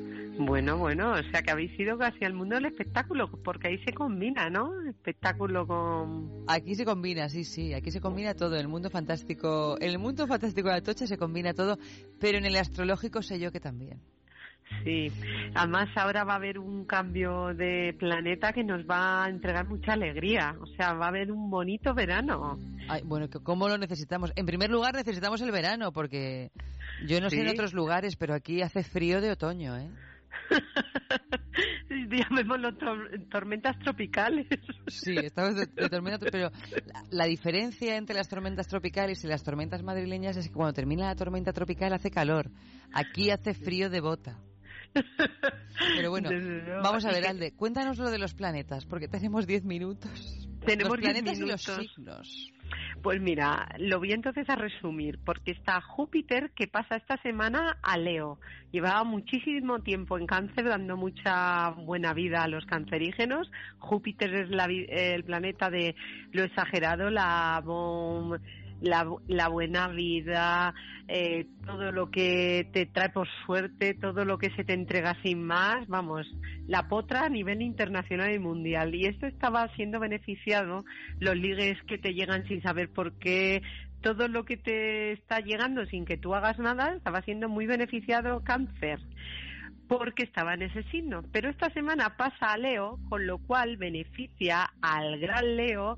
Júpiter entra en un signo de fuego, que esto va a ser el boom de Brasil, vamos, de- del mundial, de que se van a echar cohetes para arriba y para abajo, más que el haber actuado los Rolling Stones, o sea, y vamos a estar todos llenos de una energía de fuego digna del mundo del espectáculo, y así se nos va a ver a todos, porque vamos a querer brillar como es Júpiter en Leo. Va a beneficiar sexualmente potentísimamente a Leo y a los dos signos más de fuego. O sea que tú caes en esto. Bien. te va a venir buena suerte, mm, que todo te sea regalado, mm, sentirte tu placentera en todo, en lo sexual, en lo amoroso, tranquila, eh, y cada cosa que hagas con con esencia y vitalidad. Esto va a estar precioso. Entonces, para ti, para Aries, para Leo, a nivel cósmico total, y para Sagitario, que además es su regente. Entonces empieza que cualquiera os aguanta los ligoncísimos signos de fuego beneficiados por el gran dios de, de las constelaciones y del Olimpo, Júpiter en Leo. Bueno, menos mal que hace un poco de frío y así nos tenemos que recatar un poco, porque si no estaríamos ya en pelotas por la calle. ¿no? Los de fuego ya, que no podríamos Claro. contener el ardor y ya saldríamos a la calle como Dios nos trajo al mundo. Claro, y además el fuego que rige la sexualidad pura y, y dura, la- el fuego gasolina, el fuego erótico que se consume en el momento, pues imaginaos, ¿no? Es, eh, el fuego y el agua rigen eh, la sexualidad, pues el fuego, la sexualidad lo bestia, y el agua ya la sexualidad más trascendental y espiritual. Pero es- esto os pone a, eh, en- en muy deseados, además. Muy buena noticia, Alde, muy, Muy buena deseados noticia. los tres. Vamos Luego, a hacer un rápido repaso por los mm, signos. Los signos de aire siguen Sí. también beneficiados. El mejor signo de la semana sigue siendo Géminis. Ah, ¿eh? sí, todavía. Bueno, mira que me Sí, alegro. sí, sí, sí. Y eh, también hace que estén más comunicativos eh, eróticamente eh, Libra, porque ha entrado dos asteroides muy potentes que hace que ellos den. Ya no están esperando recibir, sino dar. Entonces, los signos de aire está tanto Géminis como Libra en muy buena posición, sobre todo Géminis, pero Libra, que había estado muy de atacar y de, mm, de, entre, de ir a por el contacto, ahora está dando amorosamente y entregando mucho. Libra también va a recibir y va a tener un contacto con mujeres que le van a beneficiar mucho, mujeres muy poderosas, tanto hombres como mujeres a Libra. Y eh, el otro signo de, de, de aire, que es Ayanta, que por cierto no está hoy. Acuario no Pues, está. Ayanta eh, está viendo su sigue de- hijo, viendo a su hijo. Sigue ¿Te por ahí, espero que, le hable. sí. Sí, sí, pero no sabía que era tanto tiempo. bueno, tanto, poco se hace estando por ahí, pero eh, creía que era más menos. Eh, le beneficia también, cierra el triángulo, pero desde luego el, el mejor signo de la semana es Géminis junto a Leo. ¿M? Ajá. Y ahora vamos a por los de agua. A los ver. de agua, cáncer empieza, aunque todavía esta semana y como 10 días o así, va a tener cierto brillo porque está el sol en él y, y va a querer eh, eh, estar acogedor y, y mostrando todas sus cualidades de intuición, de contacto, de conexión. Eh, en cambio, va a perder mucho de todo lo que los cielos estaban entregando, que era mucha suerte y potra. O sea que esperemos que haya guardado suerte, ¿no? Para cuando llegue la vaca flaca que está a punto de entrar por la puerta. Sí, para los están cáncer. para los cánceres, imagínatelo luego. Pero bueno. Y Piscis eh, sigue también muy bien posicionado por ese Quirón y ese Neptuno. Entonces, y en cambio, el, y, y, y también eh, Escorpio, que no está mal del todo, aunque Scorpio no está viviendo sus mejores momentos todavía, es que este Saturno, tengo más ganas que se vaya. No me extraña, ya- claro. Pero entonces, o sea, no está viviendo sus mejores momentos porque Saturno lo está ahí poniendo entre Sí. la espada y la pared. Sí, sí, pero dentro de poco va a entrar Marte en Escorpión, en agosto. Y eso Con lo cual ya iré diciendo, sí, ahí se lo va a comer ya todo, Ah, a finales de julio. O sea, que un poco de paciencia, Escorpio, que ya que vas a resurgir. Está llegando el ave fénix. está llegando el ave fénix. Y Marte en Escorpio está en su propia dignidad, o sea, que va a fulminar. Pero todavía le faltan unas semanillas. ¿m? Y eh, luego tenemos a los signos de de tierra que eh, ahora mismo tres días Virgo va a estar muy bien porque lleva la luna ahí y todavía falta un poquito para que se vaya. Y va a estar más comunicativo, hacendoso, eh, con cierto carisma y cierto embellecimiento de su cuerpo y salud, o sea, como tratándose mucho su cuerpo, Virgo. Eh, Capricornio mejora un poquito y Ay, sí, porque la semana pasada Capricornio estaba mm, fatal. nos lo pusiste mal. mucha- Tenía mucha oposición. Ahora ya ha mejorado mucho más y además le está haciendo el trígono a la luna. Entonces va a estar, o sea que le va buena energía de la luna. Mejora, no está de los mejores, pero ha mejorado un poco eh, nuestro Capricornio. Y Tauro, en cambio, eh, tiene un, una pequeña problema fuerte, digamos, le hace la cuadratura de este Júpiter. Entonces, Tauro ¿Y eso en qué pasa se de va los peores signos. Ah, sí, uh, menos mal que no está Sí. Pues que no va a nada de lo que emprenda va a tener mm, mucha prosperidad. Tiene que esperar un poquillo. Tanto amorosamente, sexualmente, o sea, yo no recomendaría a Tauro nada de empezar ahora mismo ni nuevas relaciones, ni, ni casarse, ni nada que sea algo en lo que tiene que, mm, que fijar, ¿no? Y que lo quiere para el futuro. Si quiere vida loca, sí, pero todo lo demás, fuera. ¿Y eso cuánto va a durar más o menos a Tauro? Pues a Tauro le va a durar un... Vamos a ver, hasta que le llegue... Pero vamos, no, no, mm, no un mes o dos, ¿no? No, no, no, no. Pero un tiempecillo. Ah, vale, vale. O sea, que tiene que tener Eh, paciencia. Tiene que tener... Bueno, en eso él es el rey. Entonces, al, eh, sí. entonces eh, de los peores signos de la semana es nuestro querido Tauro, eh, Escorpio, pero en cambio está muy arriba, muy arriba nuestro Géminis eh, amado y Leo, que ya era hora de que entregara, porque Leo, Leo ha estado muy de capa caída. sí, ha ¿eh? estado también muy de capa caída, sí, sí. Aquí. Y ahora como empiecen los Leos a entregarnos todo, no, Ay, pues nos tampoco es necesario, tampoco es necesario que nos lo entregue todo, porque cuando Leo te entrega todo, te quedas como si te hubieras comido cuatro vacas. Sí, te quedas eh, diciendo... De bueno, digestión ¿y esto? difícil. Sí. Y luego los cielos están como mm, ahora en un momento de armonía. Hemos pasado demasiadas eh, situaciones muy de entrega de los cielos para la tierra y ahora mismo esta semana está como intentando aposentar todo esto y de hecho con buen carácter cósmico porque Júpiter cambia a uno de mejor posición, o sea que mm, una semana tranquila, ¿m? Muy bien. como en general. ¿m? Entonces eso es lo que te digo, Eva. Pues, pues muchísimas gracias Aldegunda Vegara de Gruñidos Salvajes. Nos oímos el, el jueves que viene y que tengas muy buen fin de semana. Bueno, que quiero emplazarte que el jueves que viene voy a decir cómo hace el seso cada signo, que tengo Bueno, mucha bueno. ganas de describirlo. Pues sí, Pero tener un poco más de tiempo, que me Sí. llaméis, que, A ver si conseguimos que la, al tiempo. que la comunicación sea... Sí, porque no solo va a ser la predicción, sino de qué postura es bueno cada signo, como si fuera un Kama de, de signos. ¿Cuál es la postura mejor para cada signo según su sensibilidad?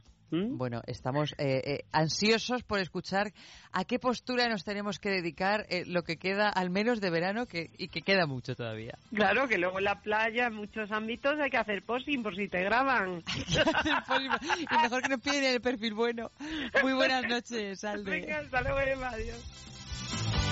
Y en unos segundos llegan las chicas de la Sextulia. Y digo chicas porque hoy vamos a hacer una mesa redonda en femenino.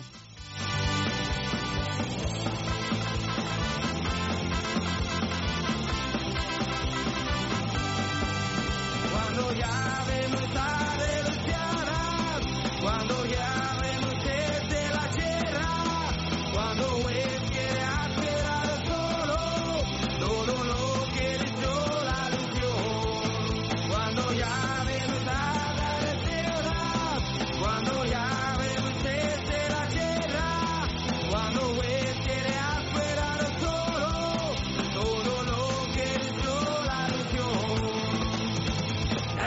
fantástico.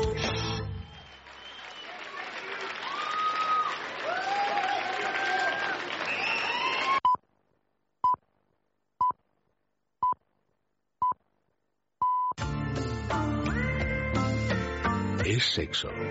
Con Eva Guillamón.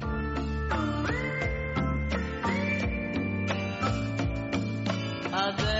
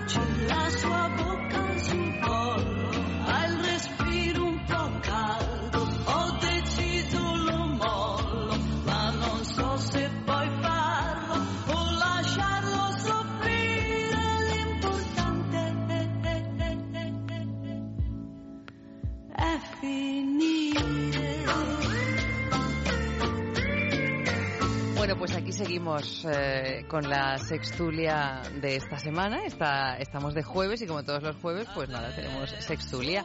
Pero esta semana tenemos nuevas sextulianas, por lo menos un par que no han venido nunca. Hay otro par que sí que las conocemos de, de finales del año pasado o primeros de este, ya no, no recuerdo bien. Buenas noches, Sonia. Acércate un poquito al micrófono. A ver, aquí. No te, no te dé miedo a hablar. ¿Está bien así? Así, muchísimo mejor. Sonia no es nueva, pero Ana sí es nueva. Buenas noches, Hola, Ana. Buenas noches. Julia también ha venido otras veces. Hola, ¿qué tal? Buenas noches. Y Tania, que también es la primera vez que viene. Buenas noches, Eva. Muy buenas noches, muchísimas gracias a todas por estar aquí. Y, y nada, lo que decimos siempre cuando hay invitados, invitadas en este caso, que se están estrenando, todo esto es una conversación de lo más relajadísima, donde podemos decir lo que nos dé la gana con más o menos conocimiento, porque muchas veces no tendremos ni idea de lo que estamos hablando y otras veces seremos auténticas expertas, esto cada cual, cada cual aquí que evidencie sus conocimientos. Entonces, yo os voy a leer las noticias y las comentamos. Las comentamos a, tumba abierta. La primera noticia de esta noche mm, lleva por título El vídeo de pareja haciendo dogging se vuelve viral. Si hablamos de practicar sexo en cualquier lugar, está claro que hay algunos que van demasiado lejos. Sobre todo esa pareja practicando sexo en pleno centro de San Sebastián, que ha protagonizado el vídeo más viral del momento en Guipúzcoa y en alrededores. Captados desde un teléfono móvil, estas imágenes muestran a una indiscreta pareja haciendo el amor a las 9 de la tarde, ajena a los numerosos paseantes que frecuentan la zona de Alderdi Eder, una zona de San Sebastián de Donostia, frente al Ayuntamiento de Donostiarra y como puede observarse en las imágenes para quien los hayan visto, a plena luz del día. Esto es un vídeo, no sé si lo habéis visto, pero bueno, un vídeo que, que, como todos los vídeos de gente practicando sexo, que los me gusta o los, eh, las descargas que tiene son infinitas. Entonces, pues tú estás ahí practicando sexo con tu pareja tan tranquilo, no sé si tan tranquilo, porque estás en- Bueno. frente al ayuntamiento de San Sebastián. Está mostrándote. Y acabas convirtiéndose en, en una especie de, de Brad Pitt de- del YouTube. Pero el dogging es el- lo que significa hacer el acto en público, o sea, que es lo que te gusta. Eh, bueno, no sé si es que. O sea, que lo buscas. Que lo buscas, sí. Bueno, que lo buscas o que lo encuentras, porque a veces esto del sexo lo encuentras más que lo buscas. Sí, pero hay una intención, o sea, que es la intención es que te vean. Exacto. Bueno, yo no sé si la intención es que te vean del dogging. Yo creo que siempre está la, o sea, está la posibilidad de que te vean, pero yo no sé si son como los voyeur, ¿no? Que, que ellos quieren mirar. Yo creo que los, la gente que practica dogging puede practicar sexo en público, pero no sé si la primera intención o el primer objetivo es ser vistos. Yo creo que a lo mejor pues les puede dar un poquito de morbo el hecho de que exista la posibilidad de que te vean y además de que te vean numerosamente, pero tal vez tú estás ahí a lo tuyo y tampoco es eso lo que más te excita. Ajá. Yo creo que sí, que para todo el mundo es muy excitante ser observado, ¿no? En ese momento. Entonces, a lo mejor algunas personas no tenemos el valor para hacerlo, pero creo que a todo el mundo le pone muchísimo que le puedan ver. Julia está con una cara como... eh, puesto boca piñonera. Sí, no, sé. Tendremos a mí que me da risa. Julia. O sea, a mí siempre me ha dado risa el estar en algún sitio que tiene riesgo de que te vean. Pero es como la risa de, ¡ay, que, que nos pillan! Pero vamos a escondernos más. Pero de ahí a que me excite el hecho, mm, la verdad es que no. A mí... Me pondría muy nerviosa. A mí hay ciertas cosas que no me gusta que, que en sí se vean público. Las que tienen que ver con el cuarto de baño y, y probablemente la cama. las relaciones sexuales. Y el sexo es un poco, que está un poco relacionado, ¿no? No deja de ser una actividad fisiológica también. O sea, que lo podríamos a lo Sí. mejor incluir en, en cuarto de baño, en cuarto. Cuarto y cuarto de baño. Podría ser, En general. ¿A vosotras, vosotras tenéis tan claro, como decía Tania, que a todo el mundo le gusta ser visto? Yo creo que no. Bueno, o a, o a alguna gente. Yo creo que no.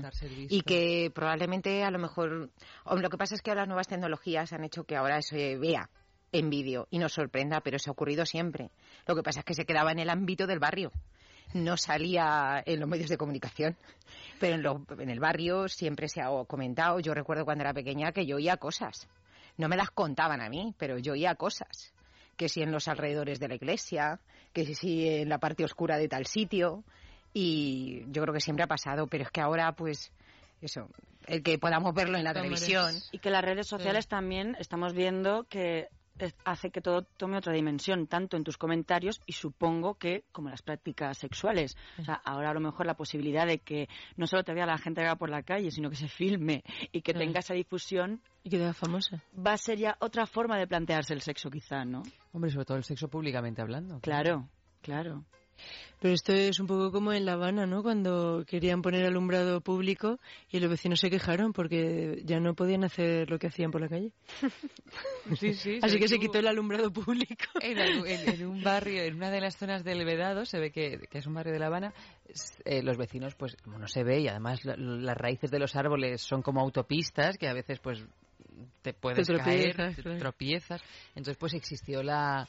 Bueno, se habló de la posibilidad de poner alumbrado y se puso en algunos en, en algunas partes de- del barrio y nada, se ve que causó un descontento generalizado que hubo que quitarlas, porque además eh, parece ser que subía considerablemente el número de, de separaciones en, en los meses que estuvo, no sé si llegó a un año tal vez, o un año y algo, que estuvo el alumbrado público en esa zona del barrio, se incrementaron el número de separaciones, de, Hombre, de peleas conyugales. Hay, hay barrios tan oscuros, también cuando estuve en La Habana, hay barrios tan oscuros que tienes más intimidad que en tu cuarto. Sí, que en tu dormitorio. es que no- que claro no que, di- que piensas, dices, pero- pues estamos aquí tan tranquilos, solamente tú y yo. Eso, ahí eso es hacerlo en público sabiendo que no te van a ver. la, variedad, la variedad. Sí, además como también en Cuba esto del- de, de internet no se lleva tanto, o sea Claro. que ahí tienes to- total Claro. impunidad. Claro. Pero ¿y vosotras qué creéis que es más excitante? ¿Mirar o que nos miren? Bueno, es que por- no sé si tiene que ser más uno u otro. O sea, No, de- pero bueno, hay gente de...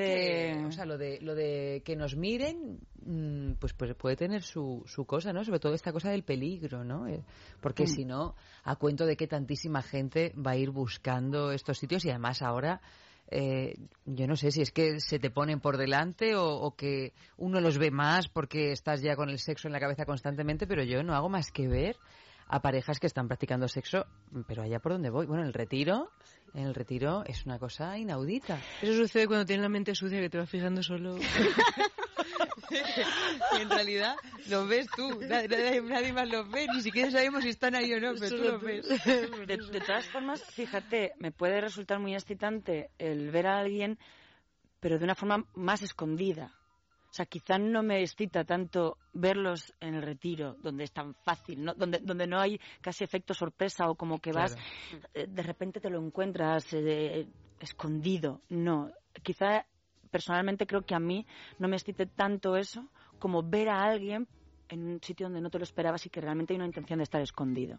Claro, Para sí, mí la esta diferencia cosa un de espía, ¿no? Del espionaje. Sí, Esa parte sí. prohibida. Y que incluso ellos no, incluso ellos no, no tienen la intención, porque lo siento mucho, hay algo, sabes, cuando sabes que te van a ver, hay algo que está ahí, ¿no? Sabes que te están mirando y yo supongo que, que algo íntimo hace que también tu relación tenga otra, no sé, otras formas. Y quizá me interesen más las formas del que no espera ser visto. Y no puede ser también, No lo sé. porque a lo mejor, o sea, yo creo que el caso este concreto del vídeo este de esta pareja lo desconozco y las circunstancias, pero por un lado está el querer ser visto, que puede ser, que te guste que haya la posibilidad de que te vean, y luego también puede ser dejarse llevar por el ardor del momento Completamente. y que te importe lo que sea Claro. y quién te vea y quién esté. Exactamente. Que yo Mm. creo que eso también se da, sobre todo en relaciones así a lo mejor esporádicas, más que No, no, por, por supuesto que sí. Yo me acuerdo una vez, eh, así no voy a decir nombres, pero en, en el pueblo, en un pueblo que donde estaba yo veraneando, pues estaba yo teniendo una fer con, con un muchacho de por allí. Y, y luego eh, cuando terminó el afer eh, se acerca un, un pastor de la zona eh, trayéndonos una cosita que habíamos lanzado pero que el hombre no sé si fue tan ingenuo de pensar que lo habíamos lanzado pero que era nuestro y no lo tenía que devolver o directamente que dijo pues yo tengo, necesito una excusa para acercarme así que disculpa esto es vuestro y claro así nos quedamos los dos como ups Claro, pero vosotros tampoco no, no eres conscientes de que el pastor estaba cerca. No, te puedo asegurar que no. Y además, en ese tipo de lugares es mejor ser consciente de que no está cerca. O sea, lo otro... En la era, vamos, cuando estás en la era. Cuando estás en la era... Tú que eres de pueblo, Sonia, lo sabes. Claro, sí, pero ese pueblo es más pequeño que el mío, ese del que hablas. O sea, que, O sea, que es más peligroso. Claro. Cuanto más pequeño sea la cosa, más peligroso. Pues sí, porque la gente se entera más, claro, se esconden ahí detrás de una piedrecita tal. claro. Todo, al final luego todos lo saben, luego el alcalde con el alumbrado público y tal también sabe unas cosas otras. Claro, en el mío ya tiene miles de habitantes, ya es otra cosa. Que tienen dos mil. Ya, no, no lo mismo cientos que miles.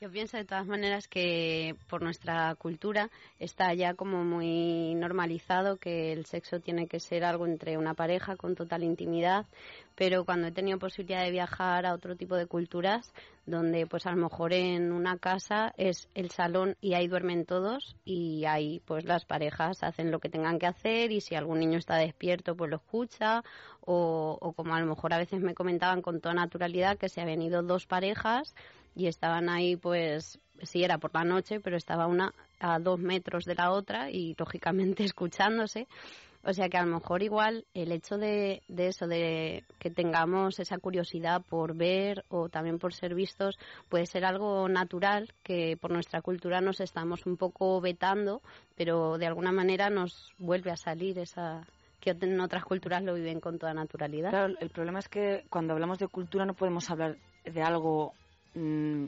natural, ¿no? Como si en, en origen tuviera que ser cierto comportamiento, porque, como bien dices, creo que es, forma, pa- es una cuestión de pautas culturales. A lo mejor... Más bien es la iglesia la que tiene que ver. Bueno, la iglesia como, como bueno, marcador de pauta cultural, en todo caso son como costumbres que se han ido imponiendo, o sea, que, nos, que son artificios. ¿no? Yo creo que en, en- en la mayoría de las conductas ya es muy difícil saber lo que nos vendría dado de natural o cultural. Yo creo que prácticamente todo es cultural. El hecho de vivir todos en, una, en un mismo espacio, padres, hijos bueno, y abuelos y tíos, estás acostumbrado. Ahora, ¿qué tipo de práctica? Eh, ¿Qué tipo de práctica? Estamos ¿Qué hablando de un posición? misionero muy tapado y muy, muy eficaz. Vamos a hacer hijos, rápido. Pues estamos hablando de algo que... pues, no. El salto del tigre. Yo, yo no sé hasta qué... Claro, pero mira, para el salto del tigre a lo mejor te viene bien tener una pareja al lado que te ayuda a, a subir a algún lado. a, a darte A impulso. impulsarte. Ser varios, ¿no? Mejor ser Así varios. como lo de la sillita reina, eso que apoyas el pie en las manos y... Ya que te animen, ya que te animen. eh, venga, vamos a conseguir. Que le curen las contusiones luego.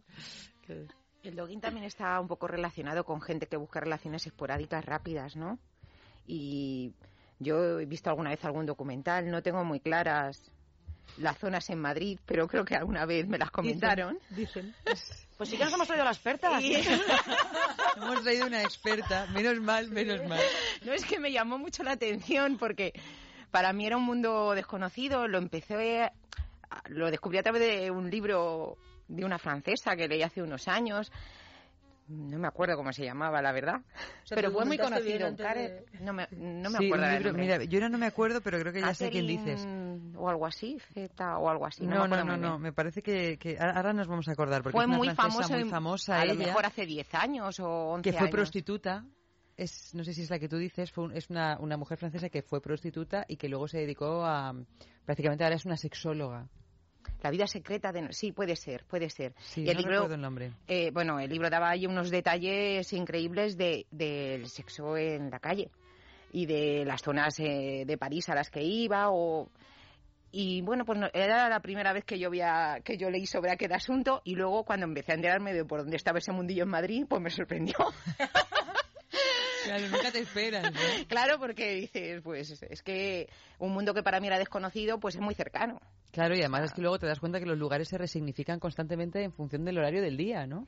Porque el, el retiro, y vuelvo al retiro, puede ser un parque muy muy Familiar. muy familiar y una cosa así para ir, para estrenar los patines con tu nene, pero luego cae el sol y se convierte en un lugar de cruising. Sí. Como ahora te tienes que aprender tantísimas palabras en Inglesas. spanglish, ¿no? El cruising, que es esto de, de ligar así. El dogging ya es cuando pasas a mayores. El cruising, bueno, no lo sé. En realidad creo que el El, dogging el realmente- cruising no tiene una- algo más escondido, es decir, es como además son encuentro- encuentros esporádicos en el lugar en el que de repente tú vas caminando, Sí. alguien sale en tu encuentro, os vais a un lugar oscuro Exactamente. y además muy relacionado con la práctica homosexual Sí, sí, sí, sí, sí, sí. masculina. Y Son más de gays, pero no es que el cruising se refiere solo a personal homosexual masculino, simplemente que ellos pues lo hacen más. Bueno, por lo menos que siempre Sí, se ha, se- exacto, que se ha visto un poco más a- así. Y no, aunque es verdad que luego, es verdad que he leído casos que no tienen que ser exactamente homosexualidad masculina. En todo caso, es verdad que sí que hay eso, hay una voluntad, parece, de encuentro y lugar escondido. Sí. De Pero encuentro y resolución de el- manera exacto. inmediata. Pero el dogging, dogging es, ¿no? Dogging, dogging. Pero el dogging, claro, hay, hay una, una intencionalidad de que esté en público. Claro. Yo creo que realmente lo más excitante de esas situaciones es eso, el, el como esconderse, pero que esté ese peligro de que te encuentren. Es que estoy ahora recordando un programa que había antes, eh, la verdad es que no recuerdo tampoco cómo se llamaba, que salían unas parejas en los que una sexóloga pues les daba como unos consejos o lo que sea y, mm, y entonces pues para recuperar pues el vigor pues lo que hacían era que les proponían situaciones en las que tenían que, que hacerlo pues escondidamente no entonces pues eh, imagino que si eso se lo proponían es porque realmente eso les iba a fomentar que su pasión aumentara. Y me acuerdo pues que unos por ejemplo eligieron en, en un ascensor entonces salían por la noche eh, entraban en el ascensor entraban en asunto y claro el peligro estaba en que en cualquier momento te pueden abrir la puerta y ahí es donde está otros a lo mejor en un aparcamiento público dentro del coche pero que de repente puede pasar una pareja y te ven no está ahí en ese punto de que por un lado no quieres que te vean pero por otro lado te excitaría mucho si te encuentran en ese Lo momento del ascensor me parece muy bien para evitar los silencios incómodos de un ascensor. Encontrarte esa escena evita que la gente se ponga a mirar a la nada. Por lo menos ya sabemos que estamos en algo, ¿no? mirar. Sabemos que estamos en algo. Ya, ya pueden incluso opinar, ¿no? Exacto. Ah, pues nada. Sí. Pues está bien. Me, me repites Está un bien. momento esta cosa que estabas haciendo, que yo lo he intentado un montón de veces y fíjate que nunca me ha salido. Sí, sí, tal cual. ¿Es la primera vez que lo hacéis así o no sé? Sí. Sabemos que estamos en algo, es verdad. Así tienen conversación ese día y luego el resto de los días que se vuelvan a encontrar en el ascensor con ese vecino. Qué ganas de coger el ascensor en casa. Luego puede ser también la, la otra opción es que para evitar silencios incómodos, si no te encuentras con alguien que esté haciendo dogging, Hacer ya es un dogging. provocarlo tú. O sea, es provocarlo tú. Para el ascensor directamente. Claro. O sea, después, cuando ya amenace tormenta o conversación sobre tormenta, como morreo. Efectivamente. Claro, toma, otro tipo de humedades. El, el dogging sí es la, la solución está al horror vacui, ¿no? Tenemos que, no sabemos qué decir, pues... De, de hecho, no tengo nada de lo que hablar, ¿sabes? Aquello que siempre nos agobia mucho, de es que no sé qué decir, creo que no tengo así cosas, nada, no tengo nada que aportar. Está mirando hacia el suelo. a follar. A follar. Claro, claro. Que, que- que es sano. Lo que pasa es que lo- el tema de los WhatsApp hace mucho mal. Porque, claro, yo creo que ahora ya la gente ni siquiera mira al suelo. Hace como si mandara un WhatsApp o incluso lo mandan. ¿no? Sea, el WhatsApp está haciendo mucho mal Al sexo.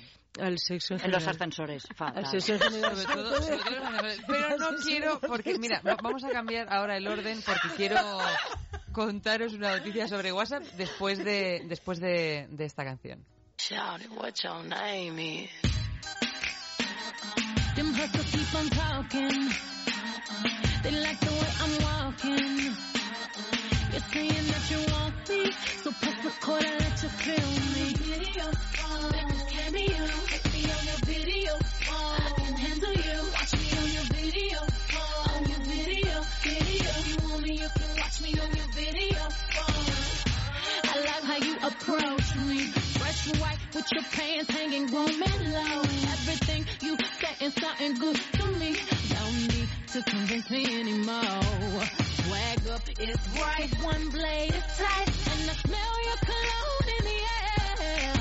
Baby, you're doing something right. You just canceled every other man here. You say you like my bag and the color of my nails. You can see that I got it going on. I wanna make sure you remember me,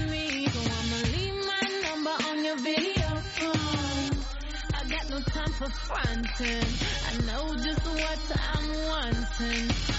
If it's gonna be you and me, when I call it better see me on your video screen. Them hustlers keep on talking. They like the way I'm walking. You're saying that you want me, so press record and let you feel me.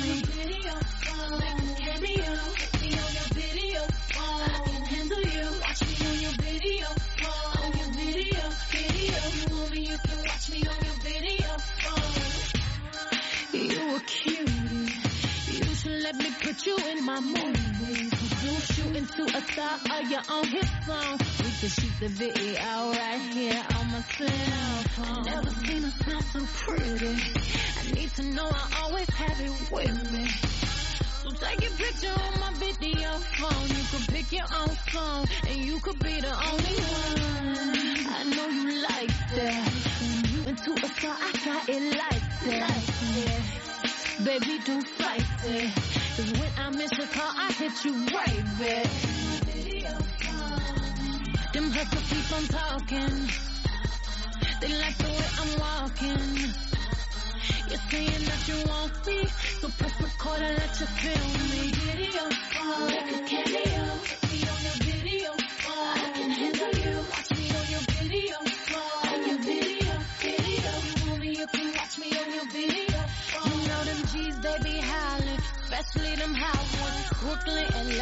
Houston to New Orleans. When they see me, they be like, yo, B, let me call you. You breaking my focus, boy, you cute and you violent. You like it when I shake it. Shouty on a mission, what your name is? What? You want me naked? If you like in this position, you can save it on your video phone. Have to keep on talking. You like the way it's popping.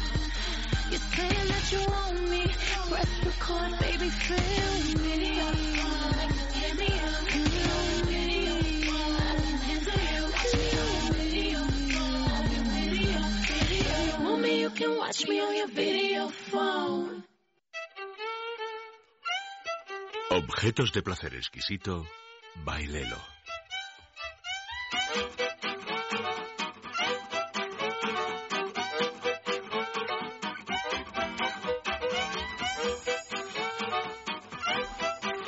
Chicas, pues esto está estupendo porque que vosotras nunca, que dos de vosotras al menos nunca hayáis estado en, en esta sección Placeres Exquisitos Bailelo, está muy bien, porque además tiene mucha relación con lo que estábamos hablando antes. Sabéis que Lelo es, mm, en primer lugar, nuestra marca de juguetería sexual preferida, porque es como el Ferrari de la juguetería sexual. Y no porque vas a llegar más rápido que nadie a ningún lado, sino porque vas a tener como la mayor de las calidades. Y esta semana tenemos un concurso, que ahora os contaré en qué consiste, pero primero os voy a decir el regalito que, que se va a llevar la persona que gane el concurso, que se llama Hora. Y es el simulador de sexo oral más sofisticado del mundo. Ni más ni menos. Eh, ofrece una nueva función de intensidad para obtener un 30% de potencia al instante, tiene 10 modos de estimulación, es 100% sumergible. O sea que si nos apetece irnos a la playa, ahora que estamos en, en época, y llevarnos el hora así como en el paquetito de tabaco así escondido, pues lo podemos, pues ¿Y lo podemos metérnoslo dentro del bikini? y meternoslo dentro del bikini. esa es otra- Pero claro, a lo mejor eso ya cuando estemos en el agua, porque igual... Abulta. Claro, igual abulta. Igual los vecinos de entonces a lo mejor sombrilla nos van a miran mirar raro. más que si no lo lleváramos. Tiene, por supuesto, un exterior de silicona eh, ultra suave y biocompatible y una garantía de un año y, ca- y- y garantía de calidad de 10 años. Bueno, pues el hora es como si tuviéramos cientos de miles de lenguas trabajando en un mismo punto que es el punto que nosotros escojamos. Puede ser eh, el clítoris, pero puede ser también, no sé, Un pezón. un pezón, por ejemplo. Puede ser lo que nosotros decidamos. Entonces, ¿qué tenéis que hacer para participar en el concurso de placeres exquisitos? Pues mandarnos una fotografía sugerente de un lugar o de un objeto que os llene de recuerdos.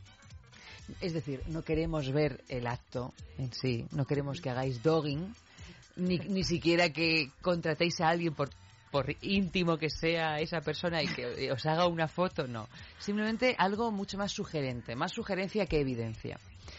En algún lugar exquisito, ¿no? Han llegado lugares de todo tipo, han llegado camas rotas, han llegado vitrocerámicas customizadas, árboles, eh, pero no, de gente practicando sexo allí, sino luego nos cuentan un poco, pues este árbol fue la primera vez que no sé qué, eh, esta maleta fue, o sea, nos llega de todo. Entonces, así, para ligar un poquito con el tema de antes, ¿dónde es el lugar más extraño donde hayáis practicado sexo alguna vez o donde os hubiera gustado hacerlo y nunca todavía os habéis atrevido? Porque cuando yo digo que puede ser una foto de recuerdos agradables, puede ser también de futuribles. O sea, de el, del año que viene no pasa que yo aquí ponga mi semilla. A ver, decidme un lugar así, sin ningún tipo de orden determinado. Da igual, yo estoy mirando a Tania, pero puede ser también Sonia, Ana, Julia. Seguro que hay algún lugar que uno diga, pues no tiene por qué ser así un lugar muy, muy, muy, muy, muy raro, ¿no? Pero que el, el primero que se, os venga, que se os venga a la cabeza. Yo recuerdo una vez, no fue, no es un lugar raro, era en el Parque del Oeste. Sí. No fue intención de dogging, fue lo que tú decías, Ana, fue dejarse un poco llevar. Y tampoco fue realmente un acto sexual, pero bueno, era invierno. Acto sexual es todo acto sexual, aunque Sí, no incluya verdad. penetración. ¿eh? Es Lo que pasa es que estábamos pensando que solo la Claro. penetración se considera Mm. como sexo. Sí. Pero esa teoría tenemos que tirarla abajo como sea. Mm. Pues sí, era esas situaciones en las que te empiezas a enrollar y la cosa va un poco más, y ya era invierno, eh, empezó a meter mano, tal, y realmente ahí tuvimos un momento increíble y yo recuerdo que pasaba gente, pero es que me daba igual todo. Bueno, también tenía los abrigos, que, ¿no? Eso... Eso tapa, eso tapa. Sí. Pero sí, pues esa vez, y la verdad es que lo recuerdo con muchísimo cariño. Mm, Me acaba de venir ahora que estábamos hablando del dogging. Con mucho cariño y mucho ardor. Ana, ¿tú tienes así algún momento? Aquí nos Pues han contado que de me todo, vienen- ¿eh? Ya, Hasta glorietas. Las mías no son muy raritas. pero cuando me lo has dicho, pues me ha venido a la cabeza alguna vez en la playa. Alguna vez en la Mm. playa. Mm. Yo creo que uno tiene que forzarse de vez en cuando a practicar sexo en lugares incluso poco cómodos, porque claro, ¿dónde va a estar uno más cómodo que en su propia habitación, en Algún su propia bosque cama, también. ¿no? Algún bosque también. Ese también tiene Claro, punto. claro. O sea, pero como salir, ¿no? Eh, ponerte, ponerte a prueba o por lo menos ir como trabajando el músculo de la imaginación, porque si no, ya es como, uh, quita, quita. Yo eso lo hacía cuando no tenía casa propia. No, pero es verdad, ¿no? Claro, tienes, tenía- en ese momento cuando uno es, es adolescente o vive con sus padres, necesita agudizar la mente de una Pues manera. Recuperar el coche cuando ya eres mayor da, mu- o sea, es- da mucho gusto también. Cuando, cuando ya tienes casa, o sea, cuando ya descubres que, o sea, ya tienes sitios Que es voluntario. que, claro, que lo haces porque quieres o porque, yo qué sé. O por el ardor. Por el ardor de... y te- pero coche en el sentido que, que vuelves a hacer lo mismo. O sea, yo ahora, yo vivo aquí, pero yo vivía en un pueblo donde, claro, pues me desvirgué en coches en, su- en lugares oscuros. Entonces, cuando vuelvo allí ya En no coches tengo- en lugares oscuros. Co- Coches en lugares oscuros. El típico lugar donde se van todos los coches. No coches oscuros, lugares. bueno, y cuando no voy- hablas de lunas tintadas. Cuando, cuando, exacto, Dios mío, ¿no? Y mira que donde vengo muchos coches tienen unas tintadas. Sí, sí, pues yo en unas lunas tintadas sí que... Sí, sí. Es que mi primer coche tenía Pues lunas tintadas. es mucho más gracioso que no tenga lunas tintadas y se vea desde fuera la marca del culo. La marca del culo. La marca del culo de... Sí. Y mm, sí, cuando se, cuando se llena de vaho el coche y a ciertas posturas marcado. Y entonces cuando vuelves ya mayor y no tienes... Y, y estás en casa de tus padres de visita... Y eso, y tienes un encuentro y dices, pues vamos a, buscar, a, ver, a ver si siguen siendo estos sitios tan oscuros como antes, ¿no? Y eso eh, es, muy, es muy gracioso. Sigue siendo igual de incómodo, pero está, está muy bien. Está, me gustó recuperar eso. Es cierto, yo creo que hay que recuperar determinadas cosas, ¿no? Porque, sobre todo, recuperar un punto de incomodidad, porque a veces la comodidad nos atonta demasiado. Y en lo que tiene, en lo, en lo referente al sexo, nosotras estamos constantemente hablando de eso, que a mayor comodidad, peor esplendor. Eso está clarísimo. Pues... ¿Alguna bueno. mención a tus lunas tintadas? Eh, a las Tú las tintadas. las- las tinta- no Pues fue dentro de la ciudad. Pero como las lunas eran tintadas... O sea, al pues final no- aquí todas hemos hecho dogging.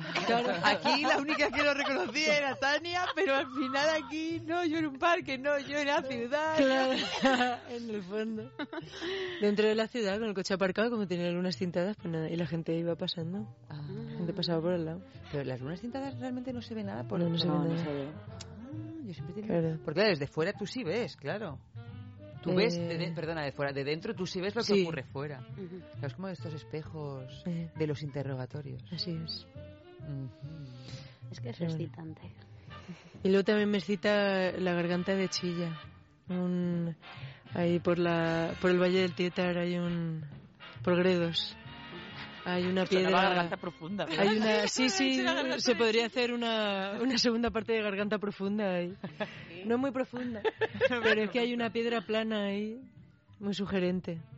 Que te gusta pasar. Yo creo que alguna de las compañeras que están aquí la conocen, por lo menos una me parece que, que conoce esa piedra. Ah, sí. O sea, que me, me gustaría pasarme a alguien por la piedra ahí en esa piedra. Sí. Pero bueno, este es un plan de futuro que... Este es un futurible. Es un futurible. Un futurible. Está muy bien tener futuribles. Porque si no, es que cuesta, cuesta. Nos quedamos sin brújula.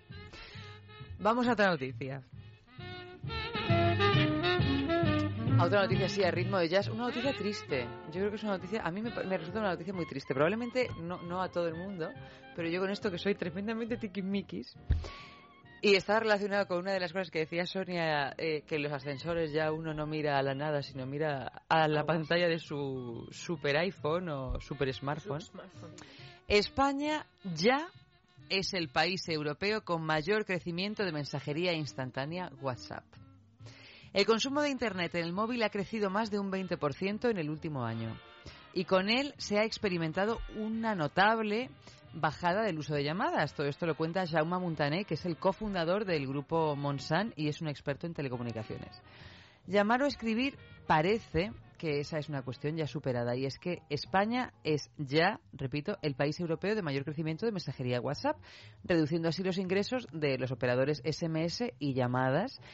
Junto con el mercado español es Holanda, el de mayor crecimiento de Europa, y le sigue un poquito a, lo le- a la lejanía Inglaterra. Todo esto lo que implica es que se ha sustituido el cigarrillo de después por el WhatsApp de después. Contando Pero eso también polvo. forma parte de la noticia. Sí, sí. Que ya no hay cigarrillo después, sino WhatsApp de después. Claro, porque con el WhatsApp le cuentas a tus amigos que te has hecho en polvo. Bueno, no sé. Hombre, da mucha pena, da mucha pena. Pero vamos, como yo me encuentre uno que me está haciendo un WhatsApp después, le va a ir al WhatsApp donde yo te diga. O sea, me puede, pa- es- eso me parece como... Sí, con el WhatsApp se está perdiendo mucho romanticismo y, y creo que muchas relaciones eh, un día lo estábamos hablando, se, se pierden, pues por eso, porque entras, a lo mejor una persona te atrae, podrías directamente coger el teléfono, llamarle, oye, tomamos algo y ya las cosas surgen naturales, pero no, preferimos mandar un WhatsApp y qué tal, y hablando de nada y tal, y al final se pasa el momento y ya luego dejas de hablar con esa persona y por el WhatsApp, es que tendríamos que abandonar un poquito el WhatsApp y más el contacto físico, quedar con la gente, es que es realmente donde está la atracción, ¿no? Sí. Y, y la vida, ¿no? En el tanto WhatsApp. Qué horror. Yo me acuerdo una chica que, bueno, pues que es médico, no, no tiene nada que ver con mi mundillo y tal, pero que le gustaba un, un chico y empezaron con el WhatsApp y luego ella me decía, pero es que no comprendo. No comprendo que, que no le apetezca quedar conmigo y tal. Dice, porque es que hemos estado días de estar whatsappeándonos por lo menos dos horas. Dice, y luego, pero luego no quiere quedar, tal. Y, y digo, pero fíjate qué cosa más artificial, ¿no? Un poco también como lo del Facebook, que a mí me parecía tan tan horrible en lugares ya que se supone que son más civilizados, ¿no? En Estados Unidos y tal, que es como que esto está más avanzado ya. No, pues con el Facebook, todos con el Facebook. Alguien te pide amistad de Facebook y luego lo ves en la vida real y, y no te saluda y dices, entonces para que me pida amistad de Facebook. Es como que yo, que ya todo se ha- se pervierte, ¿no? Y ya se dices, pero tú quieres ser mi amigo o realmente no quieres ser mi amigo, es solo por tener uno más en tus contactos, ¿no? Claro. Y es la cosa de los contactos de y estar en contacto continuamente con todo el mundo y, y que es lo mismo que no estar en contacto con nadie, ¿no? Ni siquiera Mm. contigo mismo. Que es lo peor. Claro, pero esto ya que- de que después de, eh, de- de acostarte con tu pareja, de practicar sexo con tu pareja, que directamente ambos miembros de la pareja, porque, hombre, si solo Ah, lo sí. hiciera uno, Miren tendría todavía incluso más delito, se lanzan al móvil como posesos. Pero estas son noticias que de las que hemos hablado ya han salido como eh, casi todas las semanas o cada 15 días sale una noticia de ese calibre en los periódicos, pues eh, de vez en cuando pues traemos alguna aquí. Pero yo no me acuerdo de porcentajes, pero no sé qué barbaridad de gente. Lo primero que desea después de terminar un acto sexual con tu pareja o con quien sea, pero claro, con tu pareja tienes como ya la confianza suficiente como para mm, no guardar ningún tipo de formas, te lanzas desesperada al móvil a ver quién te ha escrito, quién no te ha escrito, porque probablemente mientras tú hayas estado practicando sexo o haciendo lo que sea, eh, tu móvil ha estado sonando, ¿no? Constantemente. Piripipipi, piripipipi. Bueno, eso es otra. Claro, a mí ya me parece eh, un error que tengas que estar. O sea, que yo, silen- yo silencio, yo tengo un móvil con WhatsApp, pero yo lo tengo silenciado. Porque en cualquier reunión con gente.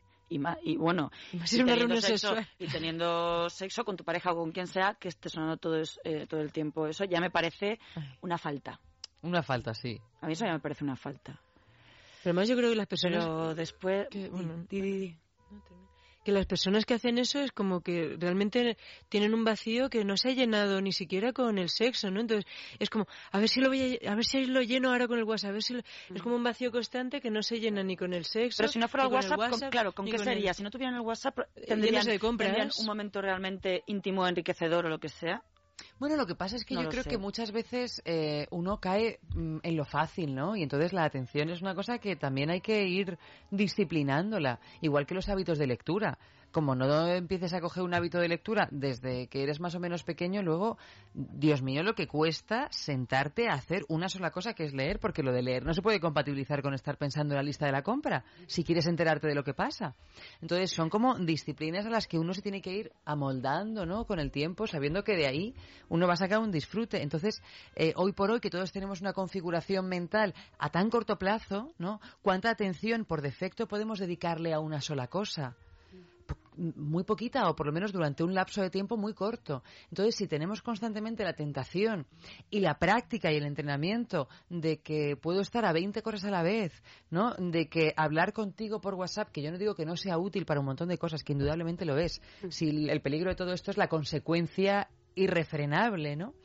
Eh, y entonces, pues estoy constantemente enganchada. Yo ya asumo, porque socialmente y todo el inconsciente colectivo asume que el hecho de, de ser querido, de ser importante o de ser popular eh, se define por la cantidad de me gusta en tu Facebook, por la cantidad de amigos que tienes, por la cantidad de WhatsApp que recibes, de grupos en los que estás. Entonces, claro, es. eh, es que es un ritmo que es muy, muy costoso de romper y, y más costoso va a ser de romper cuanto más nos sigamos entrenando en esa realidad, ¿no? Entonces, pues tal vez, no sé, se mi- mirarían al techo, tal vez eh, entraríamos en el horror vacui, Pero, pero es que bueno, el horror vacui es la antesala de la posibilidad de algo, ¿no?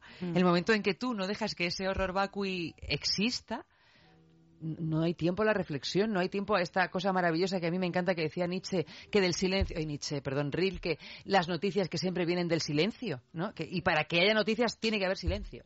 O sea, para que haya algo nuevo tiene que haber silencio. Entonces, claro, es un silencio en el eh, que uno asume que es un silencio fértil, ¿no?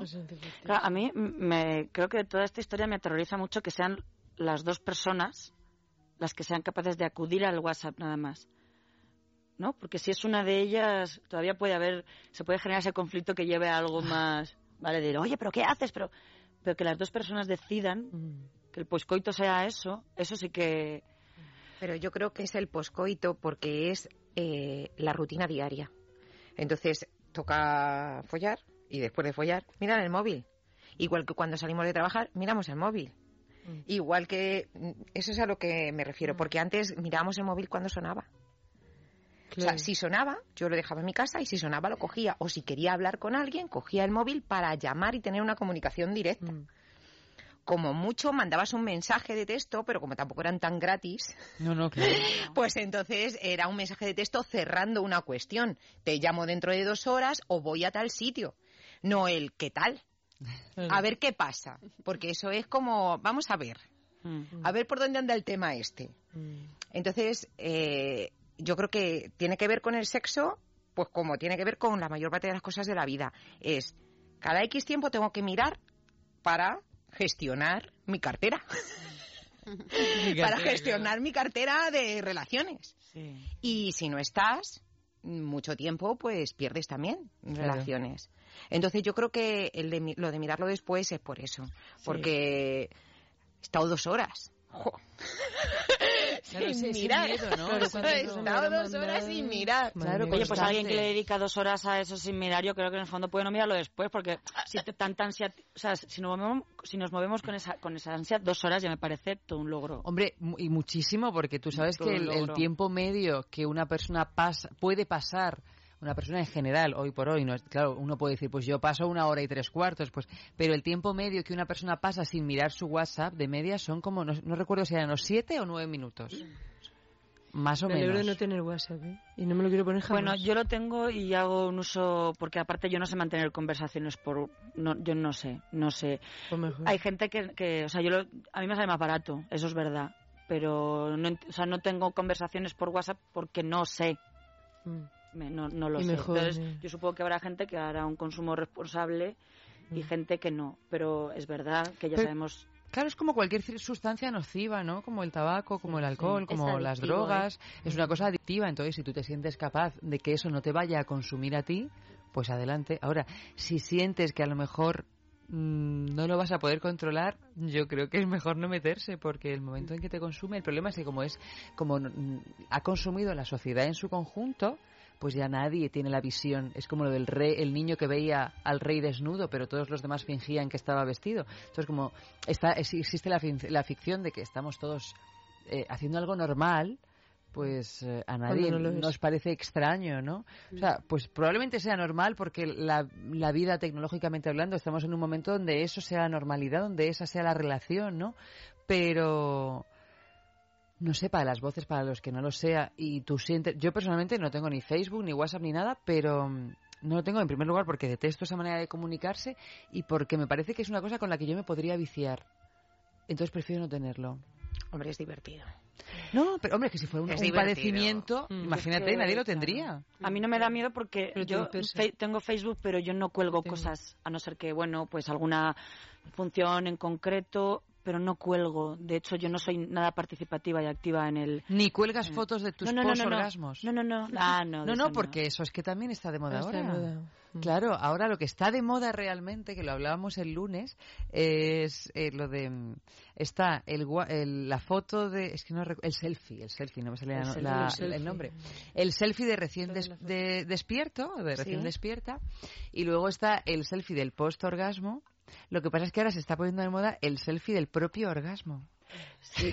Eso, pero de verdad. Sí, ¿eh? además creo que lo hablamos en uno de estos programas y, y es verdad que... Pero ya ha habido... Sí, sí, sí, Y ha habido artistas de todas formas hace tiempo que presentaban estas Ah, cosas de lo de sí, los sí. orgasmos.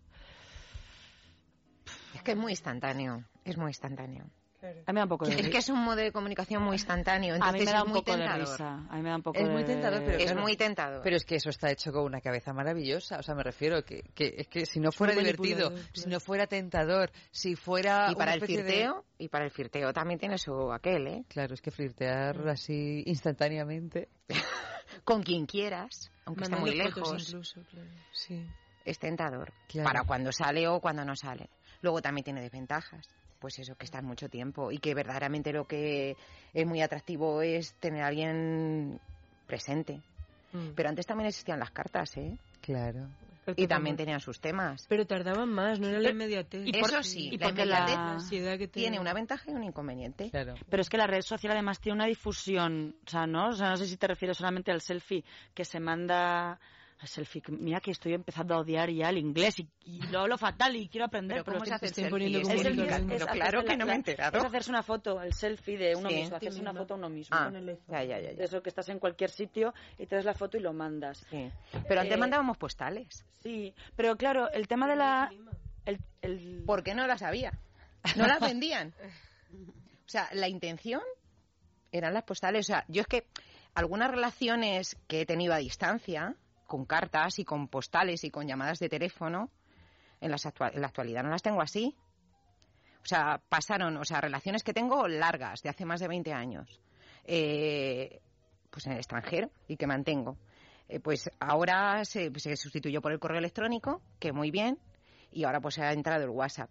¿El WhatsApp tiene inconvenientes? Pues ya os digo que sí, porque la inmediatez tiene una ventaja y un inconveniente, porque cuando no te pilla bien, Claro. pues parece que quedas mal, mientras que la carta tú la leías en tu casa Y hay una te saturación. pensabas ¿no? cuándo contestar, Claro. te relajabas. Era como todo mucho más ritualístico, y ¿no? dedicabas Porque un tiempo especial a esa persona escribiéndole una carta y sentándote y yendo a comprar el sello y echándolo a correos. ¿no? Pero todo el ritual. Claro, una cosa de, como Te más- Sí, Y ahora, pues, además la ahora verdad, puedes si tener man- cinco fotos en un segundo. O sea, ya no es algo especial. Te puedes tener cinco fotos en un segundo y al día siguiente diez de mi viaje. O sea, no te, me estás saturando de tu momento en vez de en vez de convertirlo en, algo como, como especial. Y luego eso sí te mandan el WhatsApp, pero si encima es el selfie que se cuelga, pues coitar o lo que sea, en la red social, ya no solo es la saturación, es encima el tema de la difusión. Y creo que la red social lo que hay, ahora mismo estamos en un momento en el que estamos hay un limbo hasta ahora había más o menos una esfera de lo público y lo privado. Creo que todo esto de las redes sociales está haciendo que entren en conexión ambas, pero de un modo en el que no sabemos manejar. Lo Claro. que tú haces de una forma privada tiene tiene una difusión más a lo público. O sea, tú las conversaciones que sientes que tienes con tus amigos las llevas a un plano donde mucha más gente se va a enterar. Entonces, yo creo que estamos bailando todavía en una serie de, en una esto viene también un poco, aunque no es el tema, pero lo de la libertad de expresión a raíz de que pase una noticia y la gente ponga en Facebook ciertos comentarios. Lo que tú comentarías con tus amigos, pues ya eh, lo hace- haces que sea público. Entonces, con las fotos, con el sexo, con todas estas cosas, yo creo que está pasando un poco lo mismo. Y estamos un poco ahí bailando. Es verdad que se, que se pierde lo especial, lo... Y sobre todo te pierdes tú. Y te pierdes Porque tú ya un no sabes quién eres, ya solo creas personajes públicos hacia los demás. Esa- y, pero no eres público. Entonces tú tienes y un personaje público, lo que sabes que aunque meta la pata, tiene ciertas limitaciones y tiene un papel que representar porque es público. Pero tú no, no conoces eso. Entonces yo creo que, que hay como que redefinir demasiado y va a costar. Yo creo que va a costar en casi Claro, todos los planos. claro, porque es un cambio Mucho. de paradigma completamente, ¿no? Es como qué significa público, qué significa privado, qué significa íntimo, ¿no? Si lo íntimo ha de ser privado, ha de ser público, hasta qué punto es conveniente que, que lo íntimo solo, yo qué sé, solo sea este o esté tan invadido por, por lo público, ¿no? Pero yo me acuerdo hace poco de ir a, a un hotel de estos terribles en una playa y había un escenario donde sacaban a gente del público a hacer el primo ahí, vamos, una especie de verbenitas y los sacaban a bailar al escenario. Y había un tío que parece ser que era la primera vez que subía a un escenario, yo no sé, vamos, por qué. Y se estaba grabando a sí mismo y a, y a todo el alrededor compulsivamente, como diciendo, yo he estado aquí, he estado aquí en este escenario. Y era como que ni siquiera disfrutas estar en el escenario. No disfrutas estar en un escenario, te estás grabando y estás grabando a los demás. Ya eso ya me pareció como ya que se, todo se da la vuelta a la tortilla. O sea, no disfrutas el éxito de estar en un escenario, que es realmente un éxito, ¿no? Ahí estás siendo público porque te has subido a un escenario. Y no lo disfrutas porque te estás grabando para luego ser más público en Internet, ¿no? No disfrutar el ser público realmente, ¿no? El que has salido y el público te está mirando, cómo bailas o cómo haces lo que sea, ¿no?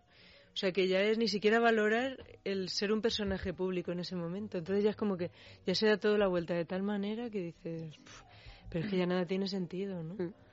Y algo que a mí me da terror y muchas veces no lo pienso es eh, que se vea a qué hora has estado conectado. O sea, es, Ah. una falta de intimidad, claro, porque alguien te ha escrito, a lo mejor tú has mirado en ese momento y vas a hacer algo y dices luego contesto, pero claro, la persona ha visto y esto Que en las en no relaciones contestado. puede hacer muchísimo daño si estás flirteando con una persona y tal y entonces esa persona ha visto que tú te has conectado pero no le has contestado.